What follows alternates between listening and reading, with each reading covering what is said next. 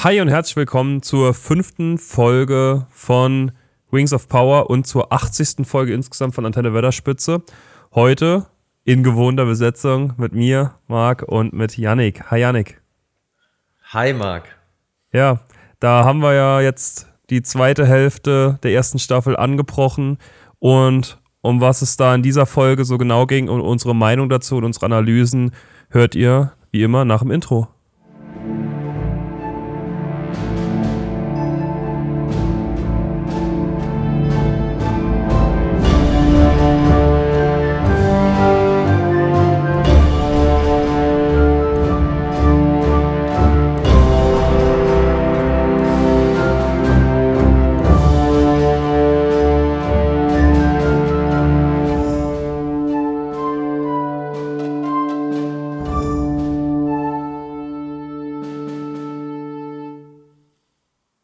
Marc, an der Stelle will ich mal kurz sagen, ich finde unser Intro sauschön. Ja. Das, ist wirklich das gefällt mir richtig gut. Also, Daniel hat uns das gemacht, genau. oder? Oh, großes Lob an Daniel. Ganz liebe Grüße. Aber, was, was, lass mal, lass mal direkt reingehen, Janik. Lass mal direkt reingehen. Nein, warte mal kurz. Du hast es gerade schon angesprochen. Wir sind jetzt in die zweite Hälfte der Serie gestartet. Wir haben quasi Halbzeit. Genau das wollte ich ansprechen gerade.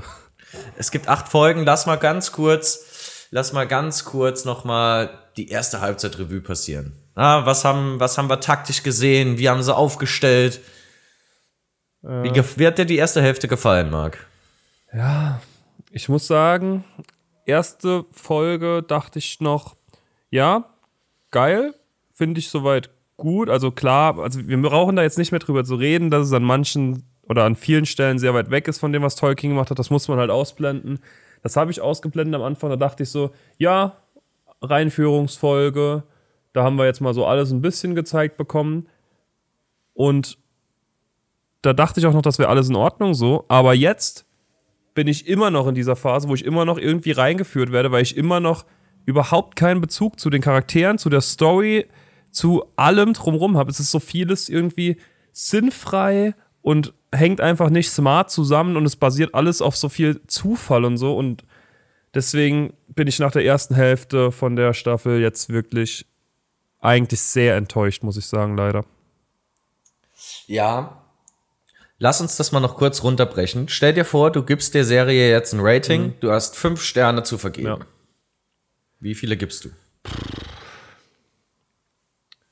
Ich würde eigentlich sagen drei. Zwei ist zu krass. Also so ist, ist halt kein komplett kranker Reinfall. Es sieht halt, ja, wir sagen es immer wieder, es sieht halt geil aus und es ist halt schon gut produziert und so. Wobei da auch schon ein paar Sachen mir jetzt wieder aufgefallen sind, die irgendwie nicht so smart sind. Aber ich würde drei Sterne geben bisher, was ich bisher ich bin habe. sehr, Ich bin ja in der Regel sehr kritisch. Dementsprechend würde ich, denke ich, zwei Sterne geben. Ich, also, wie du es schon sagst, Bild und Ton ist für mich bisher, sage ich mal, mit das Einzige, was die Fahne hochhält. Was die Story bisher in der ersten Halbzeit anging, fand ich sehr dünn. Es war alles sehr durchschaubar. Es war alles sehr absehbar. Die Charaktere sind plump, wenn nicht sogar eher sogar schlecht designt. Ja. Über die Lore brauchen wir gar nicht zu reden, weil. ja, ich glaube, über die brauchen wir auch nie wieder zu reden hier in, dieses, in diesem Podcast. Das ist, ja. ja, wart mal ab. Wart mal ab. wart mal ab. Da sei nicht so voreilig. Aber sind wir mal ehrlich, also sagen wir, es ist es ist noch irgendwie am Thema dran, aber es ist auch schon sehr weit alles am Thema entfernt. Also vom Thema ja. entfernt. Das ist, ähm, weiß ich jetzt nicht. Es ist, es ist, sehr schwierig. Und ich muss auch sagen, äh, drei von vier Folgen hatte ich in der ersten Halbzeit wirklich gar keinen Spaß zu gucken. Die Folge drei fand ich dann tatsächlich gut.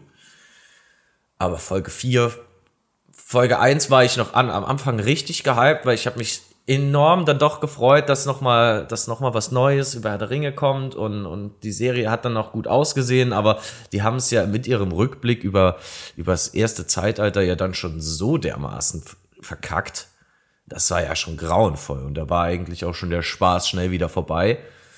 Und dann hat es erstmal ein bisschen gedauert, bis ich dann für mich nochmal selbst so den Übergang gefunden habe, um zu sagen, ja, okay, darfst du jetzt halt nicht im Kontext von Mittelerde sehen, aber das ist eigentlich auch nicht Sinn und Zweck der Sache.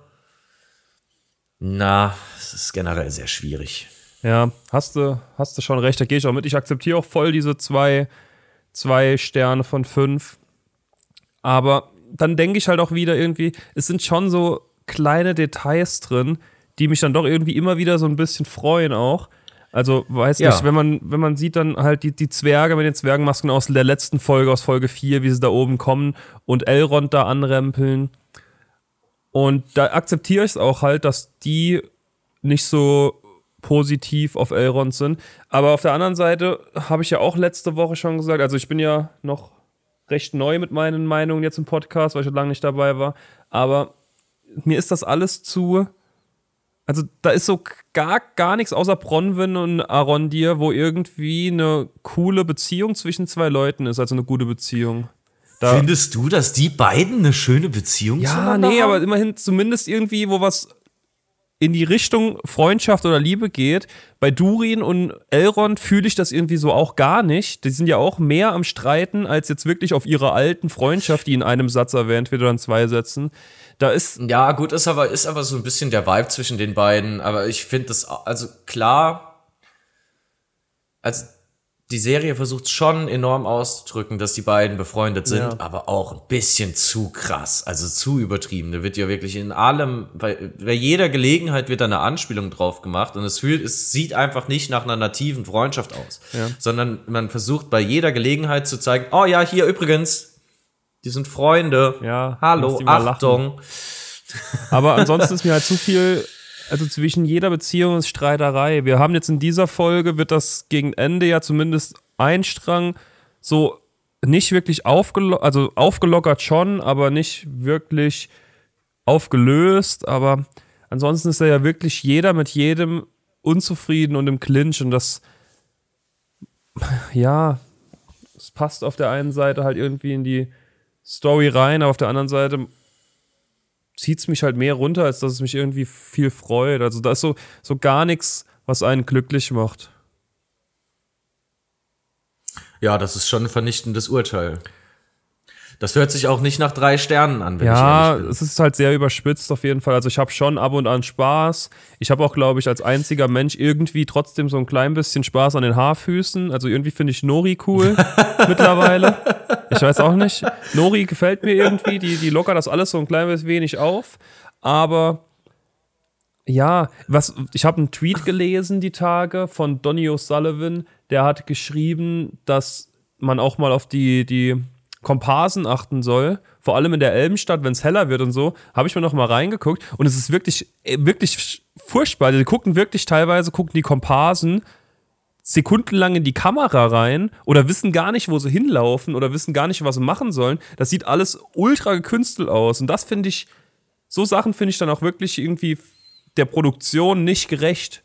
Also wenn da im Hintergrund irgendwelche Eierköpfe rumlaufen, die irgendwie über eine, eine, eine, Ausschreibung da reingerutscht sind und dachten, ey geil, ich darf bei Herr der Ringe mal mitgucken. Und dann gucken sie die ganze Zeit in die Kamera rein und so und die sind scheinbar gar nicht gebrieft worden. Und alles nur Kontakte. Ja, und dann ist es aber auch keinem im Schnitt aufgefallen, dass diese eine von 30, 40 Aufnahmen, die die gemacht haben, halt nicht brauchbar ist, weil die Komparsen halt verkackt haben, wird dann trotzdem in die Serie reingeholt und so. Sowas denke ich dann halt einfach ist dieser Produktion in dieser Größe und so einfach nicht gerecht. Also da bin ich ehrlich, ich habe keine Ahnung, wer Ronnie O'Sullivan ist. War es Ronnie O'Sullivan? Oder Do Donny? Don, Don, nee, warte. Ronnie O'Sullivan ist, ist äh, ein wirklich außergewöhnlicher äh, Snookerspieler. Ja, den kenne ich way. dabei nicht. den den, den, den kenne ich tatsächlich, aber Donny O'Sullivan ist keine Ahnung. Aber äh, ja gut, Ronnie O'Sullivan, ganz weit hier von unserem Thema entfernt, aber kann man schon auch so ein bisschen als Goat des Snookersports bezeichnen. Shoutout an Donny so und Ronnie O'Sullivan. Ne? so, by the way. aber schön. Das werde ich jetzt in Zukunft auch noch drauf achten, auf die Komparsen. Ja. Also, es, weiß nicht, ich habe den Namen vom Schauspieler vergessen. Ähm, und auch gerade den Namen vom Zwerg, den er im Hobbit gespielt hat. Aber es gibt ja, der, es gibt ja hier einen, jemanden, der jetzt hier auch bei der Serie dabei ist, der tatsächlich bisher bei allen drei Produktionen dabei war. Im ersten Herr der Ringe-Film hat er einen Ork gespielt, im Hobbit hat er sogar einen ganzen Zwerg gespielt, also eine größere Rolle. Ähm, lass mal kurz überlegen. Ähm, Marius hat das hier ähm, in zu Folge 3 hat das, hat das erwähnt. Ja, ich habe den Namen vom Schauspieler. Ja, ich habe alles Was vergessen. spielt, er, Egal. was spielt er denn hier in der Serie? Hier in der Serie ist er auch ein Ork. Ich glaube, er war der Ork, der am Schluss gestorben, also, also von ähm, Arondir in den Hals gestochen bekommen hat und dann von Ada getötet wurde. Okay. Also hat er hier auch ein Close-Up bekommen.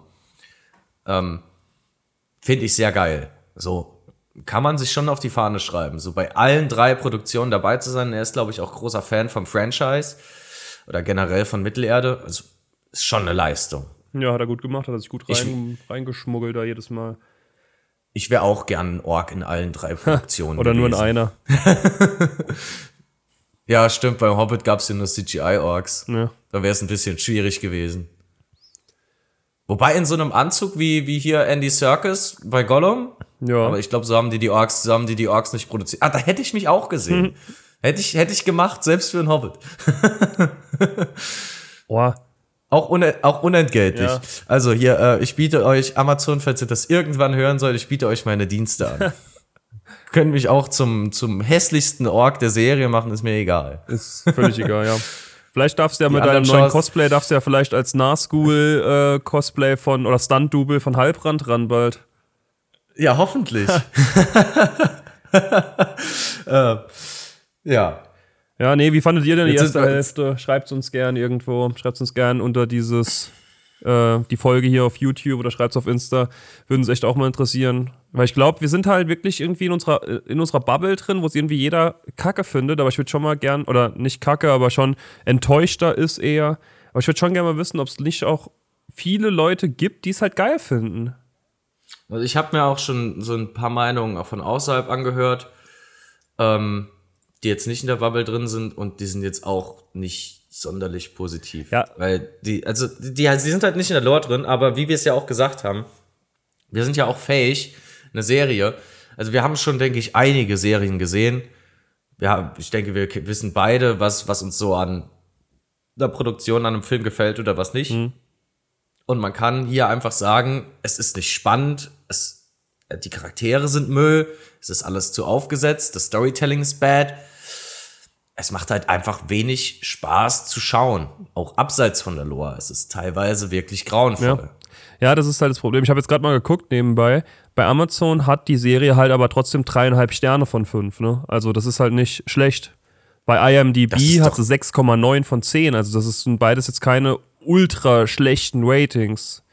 Findest du, das ist die Hälfte? Das ist eine 5, das ist eine, das ist eine solide 4 in der Schule. Was? 6,9 von 10. Ja, so ungefähr. Also sagen Das wir sind über zwei 3 Drittel. minus. Sagen wir eine 2. Also das ist weit weg von der Hälfte.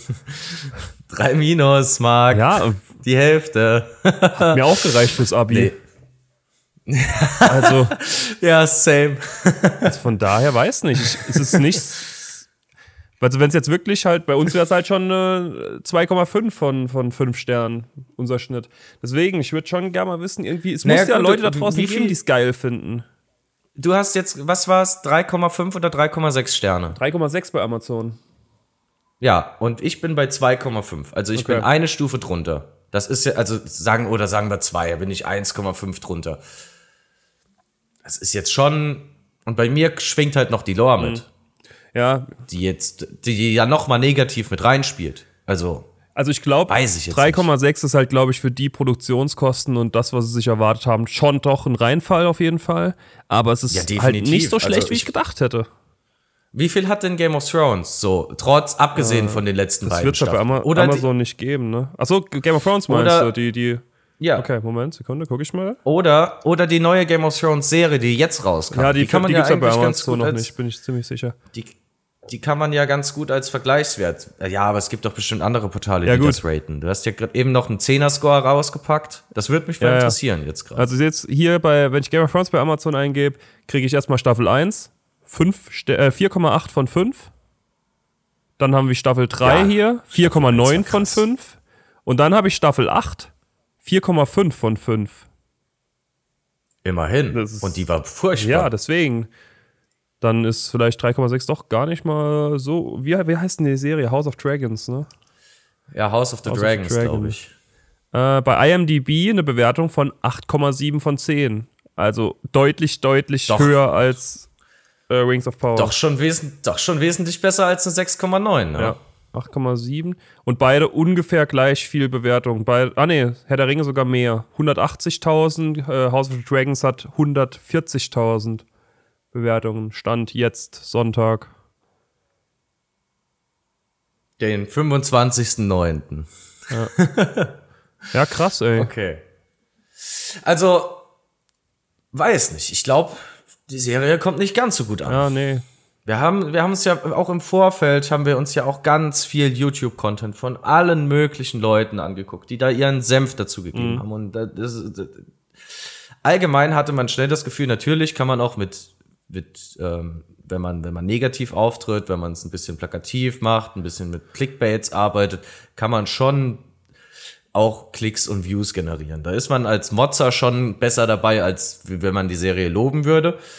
Allerdings, ich habe jetzt, während die Serie jetzt läuft, habe ich ja mir auf YouTube gar nichts mehr dazu angeguckt, weil ja, ich habe mich damit genug befasst, auch mit der Loa und mit der Serie selbst, genug zu tun. Aber ähm, es ist halt einfach, es hat sich halt einfach leider bewahrheitet. Und ich kann mir vorstellen, dass die oder dass diese, diese ganzen Meinungen, jetzt noch diese ganzen Kritiken, die da reinkommen und diese ganzen Bewertungen auffassen. Und es ist auch eigentlich, was so allein die Bewertungen so des Öffn der öffentlichen Meinung angeht, schon auch ein kleines Desaster für Amazon. Also ich meine, Bezos hat ja mal gesagt, hier, er will sein eigenes Game of Thrones. Und wenn er sich jetzt hier nur die ähm, User-Meinungen anguckt, hat das schon hat Amazon schon verkackt so. Ja.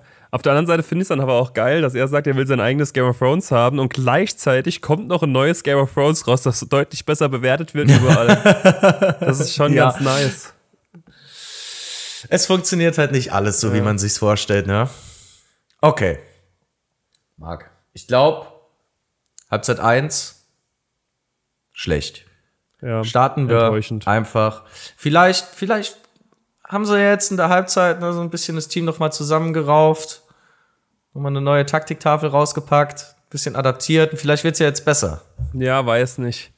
Gucken wir mal. Vielleicht, äh, meine Hoffnung beruht dann vielleicht sogar eher schon auf Staffel 2, dass sie da draus lernen, aber wir gucken mal auf jeden Fall, wie es weitergeht in Staffel 1. Oder? Definitiv. Also, Marc, zur Folge 5. Ich glaube, Abschied hieß die. Ja, Abschiede. Ja, irgendwie so Aber- im Dreh. Aber war, war, war, warum Abschiede? Äh, weil so am Ende lossegeln vielleicht? Ja, aber boah, okay. Ja gut, über den Titel brauchen wir jetzt nicht streiten. Ich, mir fällt jetzt auf Anhieb kein Abschied in der, in der Folge ein, aber Nee, ah, ja, Abschiede. ja, Plural. halt von von Numenor. Ja, okay. Ja, und dann, Nehmen wir dann mit, geht noch die Hälfte von den Südländern weg, aber das weiß nicht. Auch echt, echt komischer Folgentitel. Naja, Ja. Naja. wo soll man anfangen? Aber, Bei welchem Marc. Strang? Welchen fandest du denn am wenigsten interessant? Dann holen wir den als erstes einfach. Welchen fand ich am wenigsten interessant? Oh, das ist gleich, das hat schon gleich so eine negative Indikation, Marc. Vielleicht fragst du mich erstmal, wie mir generell die Folge gefallen Dann frage ich das. Wie fandest du denn die Folge insgesamt so, generell? Das wird dich jetzt verwundern, aber ich fand sie gut. Okay. Also ich bin wirklich, ich bin wirklich positiv überrascht. Ich fand bisher die beste Folge der Serie. Nice, das freut mich sehr zu Besser, hören. besser, besser als Folge 3. Und bei Folge 3 hatten sie sogar Spannungsmomente drin. Krass, das. Und vor allem, halt dich besser fest. Halt, hältst du dich Ich fest, es wird wild. fest. Du, du musst wirklich richtig fest im Sattel sitzen. Ja, ich sitze. Es hat mich phasenweise sehr gefreut, wie sie mit Dalor umgegangen sind. Die haben da, die haben da wirklich einiges reingenommen, was gut ist. Ja, ich habe da auch direkt eine Sache im Kopf, was du meinen könntest, aber ja, ich verstehe es. Ich akzeptiere das. Ich fand so auf der anderen Seite irgendwie, ich fa- fand auch manche Story-Elemente geil, Aber bei mir schwingt einfach, schwingen da wieder zwei Sachen mit, die mir einfach so, die mich so angekotzt haben. Da habe ich ja dir auch, während ich die Folge geguckt habe, geschrieben. Und eine andere Sache ist mir halt auch bei mir selbst aufgefallen. Ich habe in der Mitte von der Folge einfach Pause gedrückt, was anderes gemacht und dann irgendwann gedacht, ach, ich muss noch fertig gucken. Weil ich einfach nicht, wieder nicht gecatcht war. Und das ist halt so, das, was ich von einer Serie eigentlich erwarte von mir, dass ich eine Folge durchgucken kann, ohne zwischendrin irgendwie zu denken, oh, ich mache jetzt mal gerade was anderes noch kurz.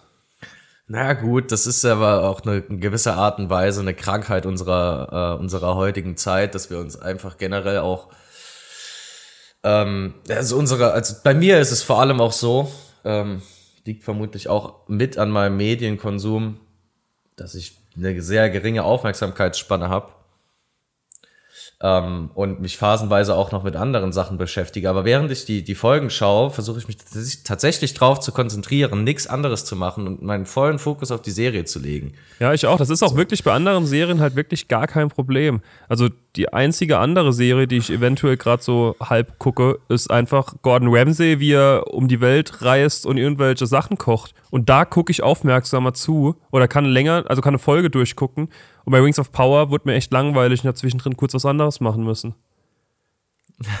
An welchem Punkt ist denn das passiert? Äh, ich glaube bei diesem, bei diesem ah, wiederholten Auftreten von Gil Gala, der mich komplett absolut ankotzt. Also, weiß nicht, das habe hab ich dir da geschrieben, auch an der Stelle, glaube ich. Dass ich in, ja, also in meinen Notizen hier steht auch drin, Gil Galat, komplette Wurst. Dieser Satz steht bei mir in den Notizen drin. ja, bei mir steht, lass uns dann gleich ja. einfach mal beim Elbenstrand Ja, bleiben, lass das oder? machen, lass da anfangen. Wenn wir, wenn wir den, wenn wir, dann, dann haben wir den schon mal durch. Da habe ich auch, da habe ich umfassend Notizen zugemacht. Mhm. Aber bei mir steht auch auf dem Zettel, das allererste, was da drauf steht, Gil Galat Lappen. Schrägstich, leider. Ja, ey, völlig verhunzt dieser Charakter. Also das ist wirklich, der ist deutlich, deutlich schlimmer als Galadriel. Also, es ist ja wirklich traurig. Gegallert, allein schon sein, wie er, wie er aussieht, er müsste eigentlich, müsste er die, die Erscheinung von einem ungefähr 19-Jährigen haben, wenn man das so ein bisschen von Tolkien adaptiert. Das hat er auf gar keinen Fall.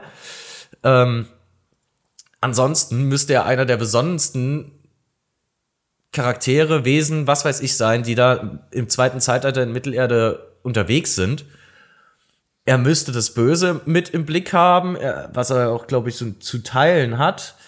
Aber ach, es, ist, es ist sehr schwierig. Es ist sehr schwierig. Er ist ja eigentlich, ist er schon, ist er schon sehr, sehr vornehmer und weiser Charakter gewesen. Und der hier ist mir so ein bisschen viel zu naiv, engstirnig und auch ein bisschen hinterhältig, nicht ganz offen. Ja. Und dumm. Also vor allem auch dumm. Also dieser Dialog mit Elrond. Oh mein Gott. Das, sind, Was, das war also, der eine Punkt wirklich, den ich furchtbar fand. Also er hat ja quasi Elrond ausgetrickst, dass der da nach Moria geht, weil er kennt die Bindung, die, die riesengroße, beste Freundschaft aller Zeiten, wie es ja immer wieder dann gesagt wird oder so dargestellt wird, von den beiden. Best Friends ever. Ja, Elrond. Echt so. X Durin. Und er schickt ja deswegen ihn dahin, damit er da Infos holt, sagt es aber Elrond nicht, also ist da sehr hinterhältig, wie du schon gesagt hast. Und dann will er ja an dem Baum oder zeigt am Baum, dass da, ich greife da jetzt ein bisschen vorweg, ich hoffe, das ist okay. Und da kommt ja dieser Dialog, zu dem er dann zu Elrond sagt, ey, haben die was gefunden? Und Elrond sagt als Antwort, das ist erstmal gar nichts und dann als Antwort, ich habe Durin einen Eid geschworen. Womit er ja eigentlich nichts anderes sagt als, yo, ich weiß was, ich habe was gesehen, aber ich sag's dir jetzt nicht aber sagt's damit halt komplett, ne? Ja. Also genau das. Das ist doch quasi die Antwort, dass sie was gefunden haben, einfach. Also, wa, wa, was soll das denn? Und dann sagt ihm Gil-galad noch hinterher, ja, vielleicht überdenkst du deinen Eid nochmal. Hä? Ja, also es ist halt in diesem, in diesem Kontext mit dieser Fäulnis vom Baum äh, und auch also generell der Umgang, wie er mit, mit Elrond da umgeht. Elrond war ja schon so auch sein Herold. Also die, die Rolle erfüllt er schon. Allerdings ist auch Elrond in seinem Auftreten mir auch ein bisschen zu beschränkt.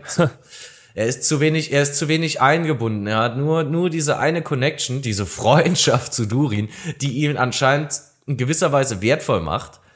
Ähm, ansonsten saßen die ja dann noch an der Tafel. Ähm, das ist noch bevor sie zum Baum gehen, glaube ich. Da sagt er auch einmal ähm, Peretel, also Halbelb, zu Elrond. Ich weiß nicht, warum er ihm diese Stichelei mitgibt. Ich weiß auch gar nicht, ob es überhaupt eine Stichelei gibt, aber es ist halt dieser, dieser Nebentitel, den Elrond Sippe halt hat, weil äh, er ist halt ein Halbelb. Das, sein Bruder hat sich ja auch fürs menschliche Leben entschieden äh, und dann Numenor gegründet und so weiter. Aber weiß ich jetzt nicht, ob es das da gebraucht hätte, ob er ihm da eins reindrücken wollte. Andererseits ja, sagt dann Elrond hier eine Saga auf. Die ist ja wirklich atemberaubend. also, und so ganz in den Kontext passt es ja gar nicht. Also, Misriel hat wirklich absolut gar nichts mit den Silmaril zu tun. und dementsprechend ist auch diese, diese, dieser Mythos oder diese Legende da auf den Nebelbergen eigentlich frei erfunden, aber in gewisser Weise auch dann doch nicht, weil man könnte, also es gibt schon, es gibt schon Sachen so in der Lore, die man darauf adaptieren könnte, die aber völlig aus dem Kontext sind, die, die damit nichts zu tun haben. Ja, vor allem in den Nachrichten aus Mittelerde steht halt auch drin, dass Mithril auch in Numenor gefunden wurde. Also von daher kann das ja wohl auch nicht äh, von dieser Macht sein, dass, dies, also, dass es nur in Moria vorkommt. Naja, Nee, nee. Mithril ist einfach ein Metall. Ja. Äh, Aule, Aule, der, der Allvater der, der, der Zwerge, hat ja die Welt geschaffen. Und er hat halt ja, Mithril-Vorkommen mit eingebaut mhm. in die Welt. So. die sind halt da. ich meine, was soll man dazu ja. noch groß sagen? Aber ist halt schön. Äh, eventuell noch zur Geschichte. Ich, also von dieser, dieser Saga mit diesem Elben, reinen Elbenkrieger, der da ähm, mit dem Licht der Wala im Rücken oder irgendwie sowas war das, ähm, gegen den Balrog kämpft, ist, glaube ich, eine Referenz zu Glorfindel, ähm, der ja beim Fall von Gondolin ähm, sich allein einem Balrog gestellt hat. Also die, die Balrogs an sich sind ja, sind ja auch Mayas, also so, so Art Untergötter, wie auch Sauron einer ist und waren ja die obersten ähm, oder die wichtigsten Kreaturen von Melkor und auch dessen Heerführer. Ähm, Gothmog, Gothmog äh, fällt mir da gerade noch mal ein. Gothmog war ja quasi so die, die, der, der Oberste der Balrogs, der ist auch gestorben in den Schlachten. Später, so im Ringkrieg gibt's ja auch einen Ork, der Gothmog heißt. Aber diese Balrogs sind ja schon sehr mächtig gewesen. Und beim Fall von Gondolin hat sich Glorfindel halt so einem Balrog entgegengestellt, ist dabei gestorben wurde aber tatsächlich kurz danach in äh, Valinor nochmal reinkarniert, eben, ja, weil diese Tat so edel, ähm, ehrvoll und was weiß ich war. Also es halt schon halt auch eine Leistung, sich hier allein so einem Ballrock zu stellen, den zu besiegen, dabei dann sein Leben zu opfern, damit die anderen äh, Bewohner der Stadt noch fliehen können. Und eben auch jener Glorfindel, äh, man kennt ihn ja auch noch aus dem, aus, dem, äh, aus dem Ringkrieg. Er ist ja auch Teil bei Elrons Rat und lebt da in Bruchtal. Kommt dann auch später nochmal nach Mittelerde, auch im zweiten Zeitalter, um dann Elrond dabei zu unterstützen, gegen Sauron zu kämpfen. Also, man kann diese Geschichte schon in gewisser Art und Weise argumentieren, aber Gondolin, Lofindel,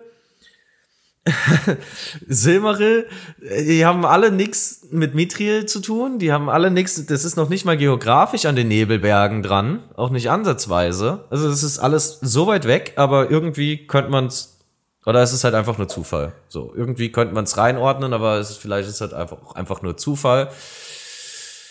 Aber ich weiß halt nicht. Irgendwie, wenn ich jetzt so an den Elbenstrang noch denke, also allein auch so dieser, dieser Untergang des, elbischen Glanzes, den sie da mit dieser Fäulnis am Baum ausdrücken, das ist halt eine Metaebene, die ich denen nicht zugetraut hätte von der Lore-Tiefe. Mhm. Weil das ist schon, das ist schon legit so. Die Elben verlieren einfach im Verlauf ähm, der Zeitalter an Macht und Einfluss in Mittelerde. Und das hat vor allem im zweiten und dritten Zeitalter ähm, stattgefunden, wo es auch den Elben dann bewusst wurde, dass sie immer schwächer werden, dass das, dass das Volk, dass die Zeit der Elben in Mittelerde so langsam sich dem Ende äh, neigt. Und vor allem im zweiten Zeitalter haben dann die Elben auch um Celebrimbor enorm viel unternommen, um dagegen anzuwirken das war natürlich dann auch der Knackpunkt oder beziehungsweise der Hebel, den Sauron ähm, nutzen konnte, um sich dann dort, um dann halt die Elben zu unterwandern, um die Ringe zu schmieden.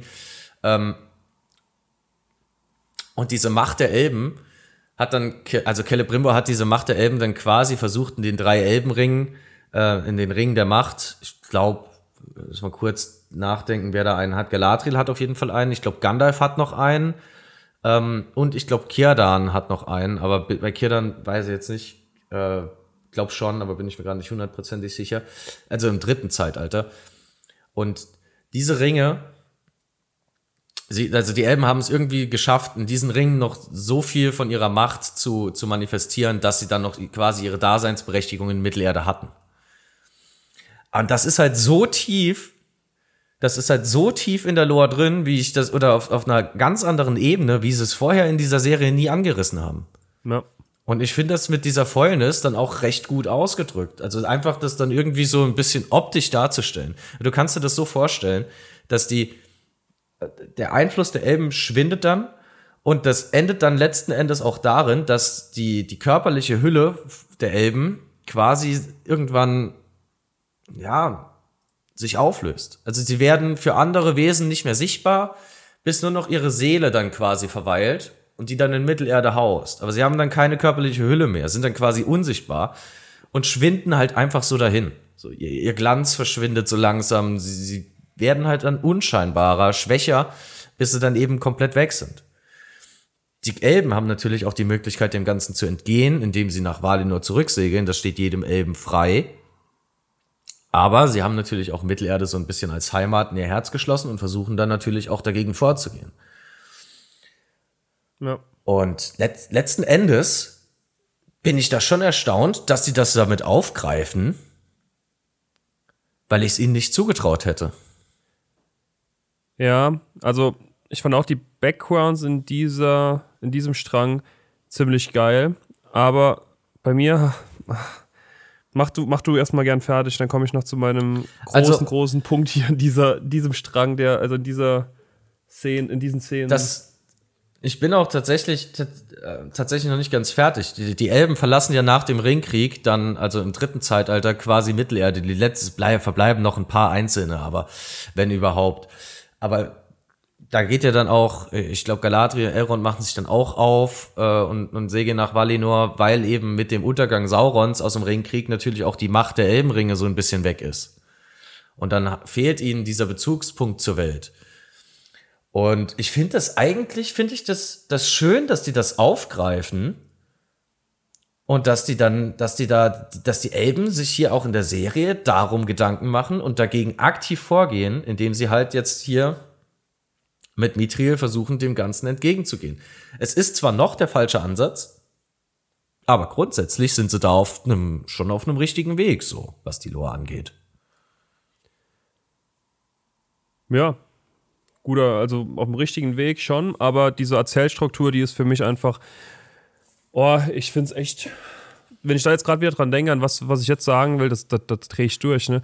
Also, Durin als Zwerg sitzt, also nicht jetzt die Zwerge niederzumachen, aber er sitzt da halt mit einem Haufen hoher Elben an einem Tisch und erstmal bringt er sie eben alle dazu, dass sie sprachlos sind und einfach nicht wissen, was sie sagen sollen.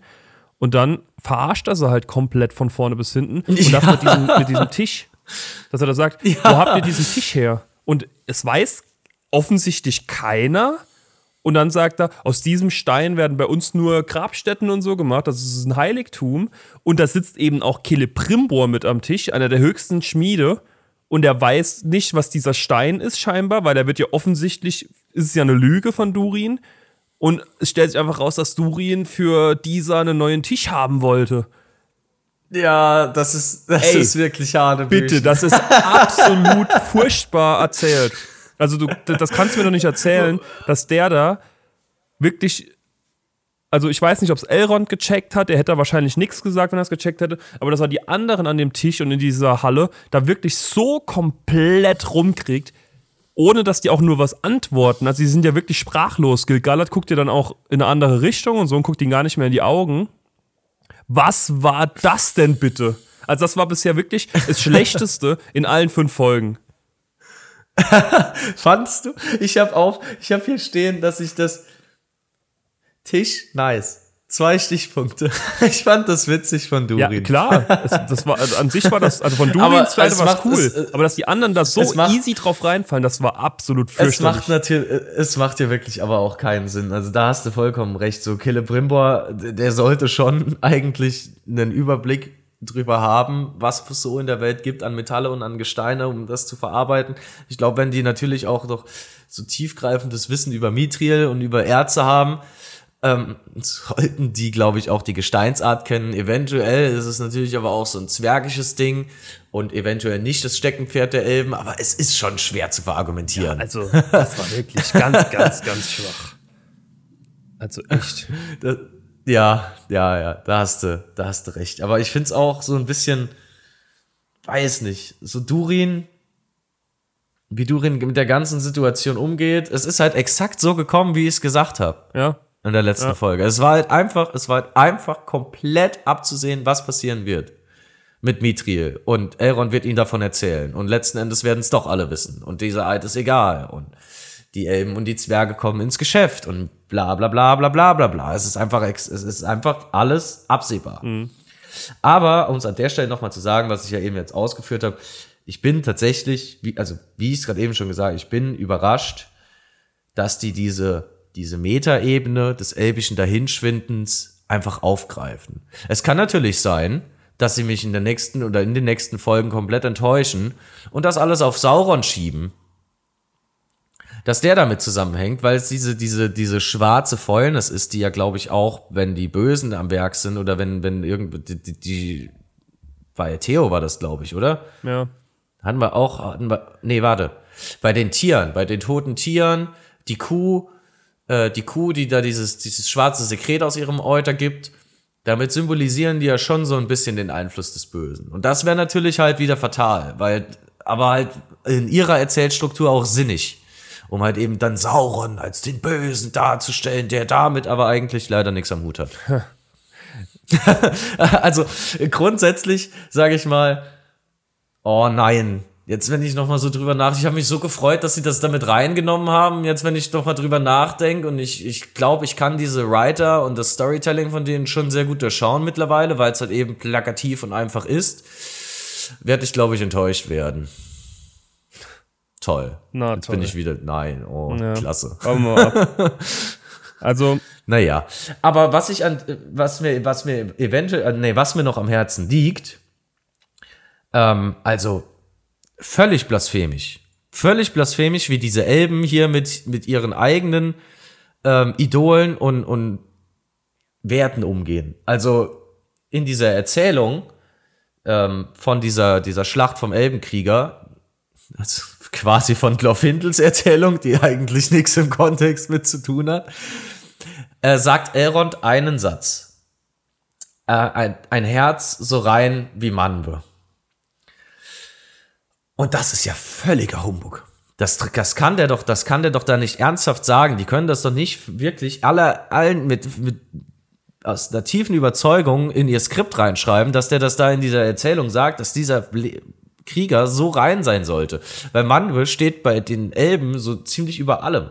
Das ist der oberste Waler, ähm, König über die gesamte Welt und als einziges Wesen in Mittelerde völlig rein von jeglichem Bösen. Also eine, eine Figur, die, was die Glorifizierung angeht, schon ihresgleichen sucht und vor allem unter den Elben.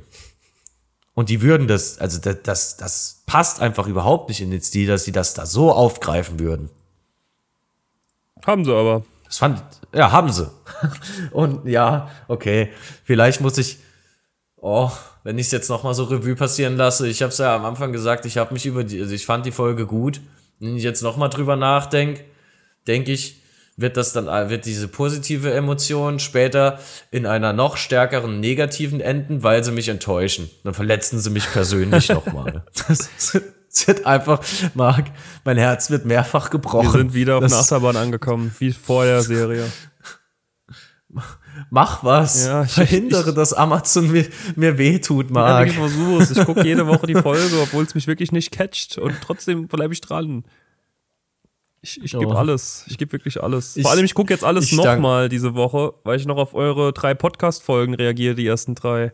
Oh, du armer Kerl. Ja, aber, ich danke dir für deinen Einsatz. Ich gucke sie dann aber auch mal auf Englisch, weil guck mal, ob es da vielleicht die Dialoge besser sind. Aber ich glaube es fast nicht. Ja. Ja, aber ich sag's halt nochmal, wie es ist. So grundsätzlich sind sie da schon auf einem guten Weg, so mit der Vergängnis der oder mit der, der Vergänglichkeit der Elben und wie sie es versuchen darzustellen. Wenn sie es am Schluss auf Sauron manchen, bin ich natürlich enttäuscht, aber grundsätzlich, sag ich mal, ja, können wir mitarbeiten. Können wir mitarbeiten. Hast du noch was zu Lindern rund um die Elben oder sollen wir den Schauplatz mal für heute dann zur Seite schieben? Nee, den schieben wir zur Seite. Wo gehen wir denn hin? Ähm, wir gehen nach Numenor. Numenor, perfekt. Ja, das ist die erste, glaube ich, auch die erste Szene der ganzen Folge, oder? Nee, da kommen vorher noch die, die Haarfüße, aber das erste, was wir von Numenor sehen, ist genau, wie du es auch schon gesagt hast. Elendil ist sauer auf Isildur. Hast du letzte Woche, glaube ich, genauso gesagt gehabt, ne? Und dass er ihn dann irgendwie versucht, noch irgendwie da auszuschließen. Habe ich das? Ich glaube schon, so hatte ich es auf jeden Fall im Kopf. Ich habe gedacht, ah, ja, überraschend, auf jeden Fall, als ich gesehen habe. Vielleicht habe hab ich es auch nur gedacht gehabt. Aber ja, Elendil ist sauer auf Isildur. Isildur darf nicht mit auf die Schiffe, obwohl er sich gemeldet hat, weil er eben vorher immer alles abgebrochen hat, was er gemacht hat. Und ja. Ja, es ist halt schwierig. Ja, ich sag's, wie es ist. Die Serie ist halt durchschaubar. Also, dass, dass es Elendil nicht gefällt, dass Isildur da mitgeht, ist absolut Aber bisher, absehbar ne? gewesen. Bisher. Vielleicht, vielleicht. Vielleicht, Janik. Ich weiß jetzt nicht, Isildur. Isildur macht sich da. Ich glaube, ich habe jetzt, ich glaube, ich habe es noch mal so ein bisschen vor meinem inneren Auge. Dieser, dieser Strang mit Isildur, mit dem Sohn von Afarason. Boah, schwierig.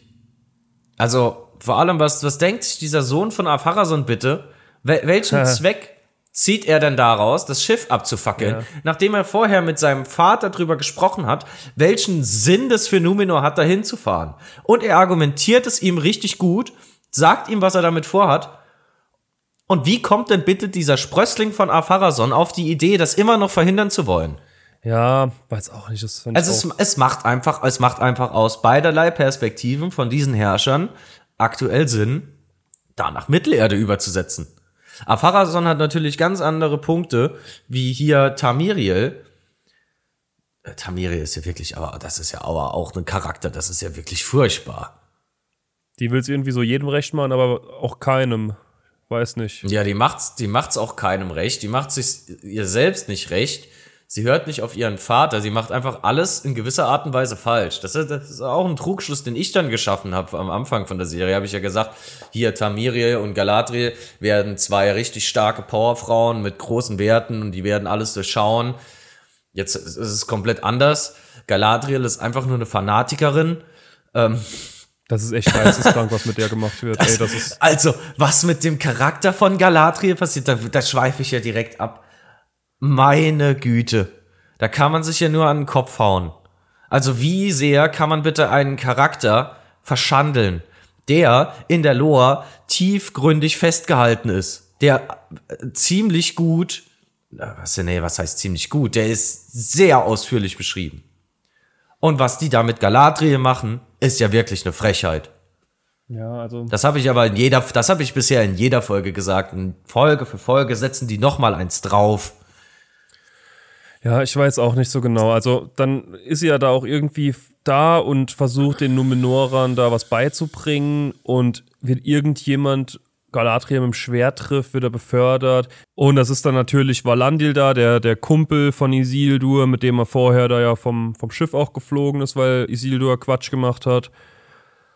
Und ja, Da wird dann befördert zu irgendwas. Easy, Lanz, Landsheer, Is- irgendwie sowas.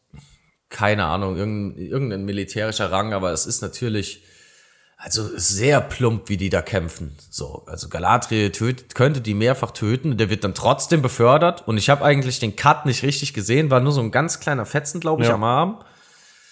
Also und ich weiß auch ehrlich gesagt nicht, wie die wie der Galadriel in der Szene hätte treffen wollen oder wie die die nee, wie kam der Treffer zustande?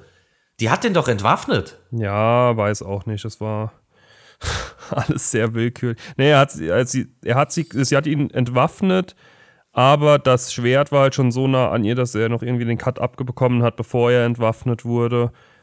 Weil er hat ja dann gar kein Schwert mehr, als er befördert wird. Das gibt ihm ja ähm, Hal, ne, wie heißt er denn? Halbrand? Warum sage ich immer Haldir? Ähm, der gibt ihm das ja wieder mit so einem coolen Move, wo er mit, dem- Fuß das Schwert hochkickt wie ein Fußball. Die haben, in der Szene habe ich mir gedacht, da haben sie ganz schön viel Aragorn eingebaut in die Serie. Ist mir da einfach mal so, so generell aufgefallen. So Elendil, Elendil und Halbrand. Ja. So, so zweimal Aragorn-Verschnitt. Ein bisschen aufgesplittet in zwei Charaktere. Aber naja, ich mag Aragorn sehr. Von daher ist es ja cool. Ja.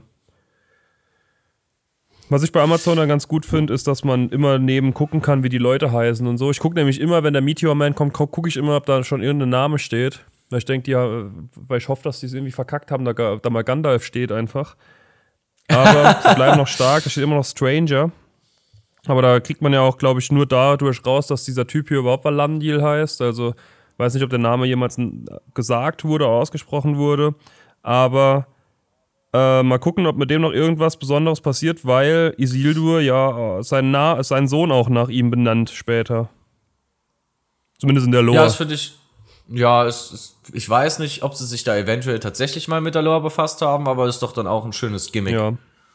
Wird später König auch, also sein Namensvetter da. Also der Sohn von Isildur Also wird. der ja. Sohn, der Sohn, der Sohnemann von Isildur ist natürlich aber auch logisch. Ja, ne? Isildur ist ja, wird ja auch König so und macht alles Thronfolge. Sinn. Ja, macht alles Sinn. die Thron Thronfolge ist gegeben. Ja.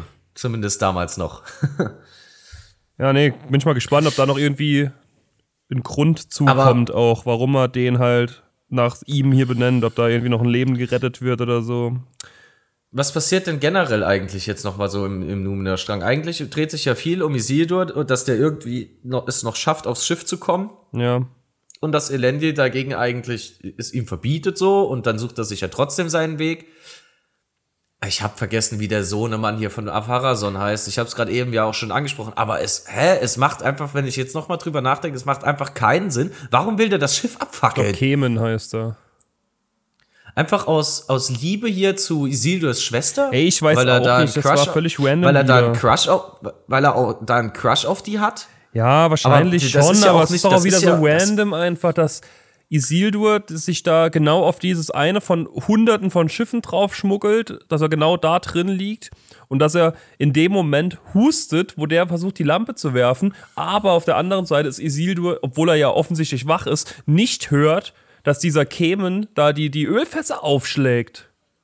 Das war wieder so, allem- das war wieder alles so, so, Weißt- so sinnlos und dass er dann trotzdem Und weißt du, hustet. was, weißt du, was auch noch sinnlos ist? Dass sie sich so über diese eine Laterne streiten. In diesem Schiffsrumpf hingen fünf Laternen an der Decke. ich auch. Als ob's, als ob's diese eine Laterne dann ausmacht. Der kann doch jede x-beliebige Scheißlaterne in diesem Schiff holen, um dann hier das Schiff noch abzufackeln. Ja, und wie, wie, wie das dann trotzdem auch so läppig ist, so. Sie werfen die Laterne musste hin ja auch so und passieren. dann reicht's doch nicht und dann geht er hin mit dem Mantel, der brennt und so. Ich weiß nicht. ja, es ist halt, es ist halt wieder Slapstick nonstop. Äh, äh, Und auch Schwierig. dann vom Schiff Alles sehr runtergehen und schwierig. sagen, ja, Isildur, ich hab den auf dem, auf dem Fischerboot gefunden und dann kam die Explosion. Ja, wo war Isildur? Ja, warum waren die vor allem dort? Ja, warum war der- So, war- war- und keiner stellt, keiner stellt eine Rückfrage. So, ja, ich war halt gerade random nachts Schwimmen. ähm, auf dem Fisch, auf dem Fischerboot neben dem Schiff, das da explodiert ist. Keine Ahnung, wie das zustande kam. So, so, man weiß es nicht. Ist Alles ein großes Mysterium, aber keiner stellt Rückfragen. Ja, also es ist halt so, es ist, ja, das Problem von der Serie ist halt, dass es keinerlei Rückfragen irgendwo bisher gab. Ne? Also da, da es ist irgendwie jeder naiv, habe ich das Gefühl. Es ist jeder komplett naiv und jeder komplett dumm.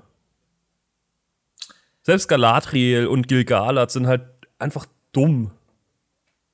Ja, es ist halt einfach, also wie ich gerade eben, ich habe es ja gerade eben, habe ich mich schon drüber ausgelassen. Galadriel ist wirklich eine absolute Enttäuschung, was mit diesem Charakter in dieser Serie passiert. Ja. Das ist so traurig, das ist einfach nur traurig. Selbst Ada ist halt einfach dumm, obwohl er halt ja als richtig krasser Typ eingeführt wird und ich den auch voll feier. Muss ich sagen, also ich feier den Charakter. Aber also das, was er da in Folge 4 gemacht hat, dass er da Arondir gehen, also das war auch wieder komplett, kompletter Käse. Was ich allerdings, äh, wenn ich jetzt noch kurz zu, zu Numenor. Ja, ja, nee, bleib bei Numenor, äh, das war nur kurz ein kann. Ähm, Afarason, ich finde es sehr gut, wie er sich da Gedanken drüber macht, auch Mittelerde für Numenor zu erschließen. Mhm. Aber es ist halt wirklich traurig, dass die den Zeitstrang vom zweiten Zeitalter jetzt versuchen, hier auf ein Menschenleben, also sie haben ja diese Charaktere, und es ist eigentlich schon grob fahrlässig, diesen Zeitstrang so zu verkürzen oder zu zusammenzustauchen. Bei den Numenora, die, die, die haben ja schon Ewigkeiten vor Apharason mehrere Jahrhunderte in Mittelerde auch, auch gesiedelt, Siedlungen gehabt, dort Wälder gerodet für ihren Schiffsbau, weil sie halt auf ihrer Insel begrenzt sind. Die hatten Häfen, die hatten Handel dort. Das kommt halt alles so gar nicht raus. So aktuell habe ich so den Eindruck, dass die ziehen, trotz dass die eine große Seefahrernation sind und die See hat immer recht, auf ihrer Insel beschränkt leben. Ja. So, da, also macht irgendwie auch wenig Sinn die müssen doch Bezug zu den anderen äh, Völkern noch haben. Ja gut, aber so wie ich es verstehe, geht es ihm mehr ja um die Südlande. Auch. Also ich weiß gar nicht, ob es ihm wirklich primär jetzt auf Mittelerde geht oder ob es das eventuell schon da schon zum Teil erschlossen ist. Aber es geht ihm ja vor allem, glaube ich, um die Südlande, weil sie ja dort äh, vor allem agieren wollen und ja, Halbrand haben. Er macht, halt, er macht halt aber so, als ob die Südlande so das Nonplusultra ja. sind, was die dann dort erreichen können. Und wir haben ja die Dörfer gesehen in den Südlanden. Mhm. Das sind arme Bauern. Was erwartet der da? Also gut, kann, es kann natürlich auch sein, dass er das nicht weiß, ja. wie er sich das dann ausmalt. Ähm, auch dann mit Heilbrand später. Aber es, ja, finde ich alles sehr, sehr schade, wie das da zusammengestaucht wird. Ja. Aber naja. Ja, Heilbrand in der Folge habe ich auch nicht so ganz verstanden, ehrlich gesagt. Der ist ja so ein bisschen hin und her, so ein bisschen hin und her gerissen ja. und letzten Endes äh, natürlich entscheidet er sich dann für Galadriel. Äh, dieser eine Cut, wo er das Ding da erst auf den Tisch wirft und dann weggeht und dann bleibt die die Kamera drauf und dann holt das doch noch. Es war ja so klar. Ja. Also es ist ja alles, das ist ja wieder absehbar, äh, einfach durchschaubar, gar, es baut keinerlei Spannung auf, auch vom Storyplot her es ist, es ist schon vorher, im Vorhinein ist doch jedem schon klar, dass es sich dazu entscheiden wird. Ja, und dann habe ich ja vorhin schon gesagt, dass diese eine Streitigkeit mehr oder weniger da nicht halt irgendwie so ein bisschen aufgelöst wird.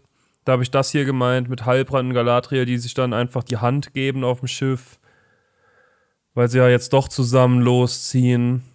Ist ja auch, glaube ich, die letzte Szene der Folge komplett, wo sie sich da die Hand geben und lossegeln und die Schiffe losfahren. Ja, war halt jetzt keine große Überraschung. Und es hat auch keinerlei Emotionen in mir herausgeführt, dass die sich dann doch irgendwie die Hand geben. Weißt du, der Numenor-Strang ist so dünn. Der, der ist so dünn hier, was, was die Inhalte angeht und so schlecht. Soll ich, dir, soll ich dir mal sagen, was ich hier noch auf meinem Notizzettel stehen habe? los die Earendil-Statue ähm, plus Stern plus Silmaril-Andeutung. Hat mir gut gefallen. Es gab so eine Kamera, einen Kameracut, äh, der, der hatte die, die Statue, eine, so eine große Steinstatue von Earendil gezeigt. Der hatte in, an seiner Krone hatte er äh, so einen Edelstein, der ein bisschen gefunkelt hat. Das soll vermutlich eine Anspielung auf den Silmaril sein. Und links nebendran hat man im Himmel dann auch hell leuchtend den Stern von Earendil gesehen. Ach, Weißt, weißt du, sowas, sowas habe ich mir da aufgeschrieben. Und ähm, Elendils Helm, also dieser, weißt du, dieser mit diesen äh, Flügeln, Flügeln ja. dieser Flügelhelm, kommt sehr nah an eine Flügelkrone ran, die Tolkien skizziert hat. Allerdings wenn wir jetzt so generell mal Revue passieren lassen, wie die Autoren bisher mit der Loa-Tiefe umgegangen sind, glaube ich jetzt nicht, dass sie das daher geholt haben, sondern die haben sich einfach an den Turmwachen so aus dem, aus dem Herrn der Ringe so. Bin ich mir wirklich. Orient, orient, orientiert, die, die ja auch da auf Numenor noch letzten Endes irgendwie stilistisch mitbegründen. Bin ich mir wirklich gar nicht so sicher. Ich glaube, also meine Einschätzung ist, dass sie sich tatsächlich irgendwie zum Teil mit der Lore äh, beschäftigt haben, um eben so kleine Gimmicks rauszuholen, wie jetzt eben der Stern von Elendil, äh, Erendil, wo du gesagt hast. Und aber auf der anderen Seite war es ihnen halt auch trotzdem egal. Also für den Storystrang war es ihnen egal. Sie haben das mehr oder weniger sich nur damit beschäftigt, um da kleine Gimmicks einzubauen, die die Hardcore-Fans irgendwie beschwichtigen und gefallen und die erkennen. Ist aber doch nicht Sinn der Sache. Nee, also ehrlich. Natürlich nicht. Also der, der absolute Hauptteil, die Geschichte, die besteht, wird einfach völlig ignoriert und dann versucht man es mit, mit so Kleinigkeiten, die dann aber so auch irgendwie, also klar, sie gehören rein in den Kontext, aber irgendwie sind sie auch aus dem Kontext dann rausgerissen, mhm. weil es eigentlich nicht mehr drin verankert ist in dem, was eigentlich passiert oder geschrieben ist. Ja. Hast schon recht. Es ist einfach, einfach schade. Naja, mehr habe ich auch zu Numenor nicht. einfach eine Enttäuschung, dieser Strang. Galadriel macht alles kaputt. Elendil finde find ich immer noch sympathisch. Ja, ich auch. Ich finde auch äh, Farason eigentlich, oder Farason geil, weil der halt auch mal ein wenig, wenig was anders macht als die anderen Charaktere und auch irgendwie, der hat so ein bisschen seinen eigenen Weg und seine eigenen Gedanken, das schätze ich an dem. Also der hat so, der, der folgt zwar, aber der folgt halt aus einem Grund und das finde ich okay. Deswegen gefällt der mir eigentlich ganz gut auch. Ja, das stimmt. Isildur weiß nicht, der bleibt immer noch sehr dünn, aber da ja. muss halt was kommen noch. Da passiert auch noch einiges. Also bei Isildur, das ist ja wirklich auch so ein typischer Charakter, den man einfach nur da reinpackt, um dann letzten Endes zu sagen, oh ja, wir haben in unserer Serie einen Charakter, da sieht man schön eine Charakterentwicklung von einem ähm, anfangs unschlüssigen Isildur, der keine Ahnung hatte, was er mit sich anfangen will, mit allem zweifelt, seine Freunde noch mit reinzieht und letzten Endes wird er dann König ähm, und ein gefestigter Charakter und ja, es ist halt einfach, es ist ein wie soll ich das sagen? Es ist viel zu plakativ. Es ist halt einfach so ein typischer Charakter, den man nur dafür aufbaut, um dann das zu verargumentieren, dass man sagt, ja, guck mal, wir haben hier auch ein bisschen Tiefe, schöne Charakterentwicklung, so einfach ein Vorbildcharakter, den man einfach in jeder Serie drin hat. Ist einfach auch dünn, sehr schwach. Finde ich. Ja, muss man, glaube ich, auch immer erwarten, was da passiert. Da gebe ich dir schon recht. Also, es wird, also eigentlich muss es irgendwann so kommen. Hm Isildur wird irgendwann gefestigter Charakter, er tritt dann das Erbe von seinem Vater an, wird dann da eigentlich mit seinem Bruder ja König und dementsprechend nimmt er dann diese Entwicklung. Mhm.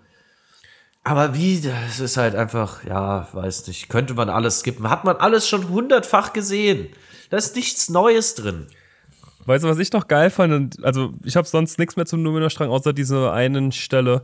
Nämlich, als Miriel mit ihrem Vater redet und dieses, dieser komplett obvious Satz dann kommt, geh nicht nach Mittelerde, dort wartet Dunkelheit. Das war ja. so ein, das wundert mich, dass dieser Satz nicht in einem Trailer vorgekommen ist, so, um zu zeigen, ey, bei uns gibt's auch was Böses. Ja. Das hat mich sehr gewundert, dass das nicht in einem Trailer vorkam, aber äh, ja, das war so ein Sinnbild irgendwie für mich auch muss ehrlicherweise sagen, Trailer-Ausschnitte haben wesentlich mehr gezeigt, als es dann, also, also, nee, sie haben es eigentlich ziemlich genau gezeigt. Man konnte es, man konnte es tatsächlich genau absehen, wie die, wie die Serie wird ja. und wie die Handlungsstränge verlaufen. Das ist einfach, ist, eigentlich ist es sehr traurig. Es gibt auch eigentlich wenig Szenen, die, die wir jetzt gesehen haben, die nicht im Trailer waren, glaube ich. Also der Ballrock fehlt noch.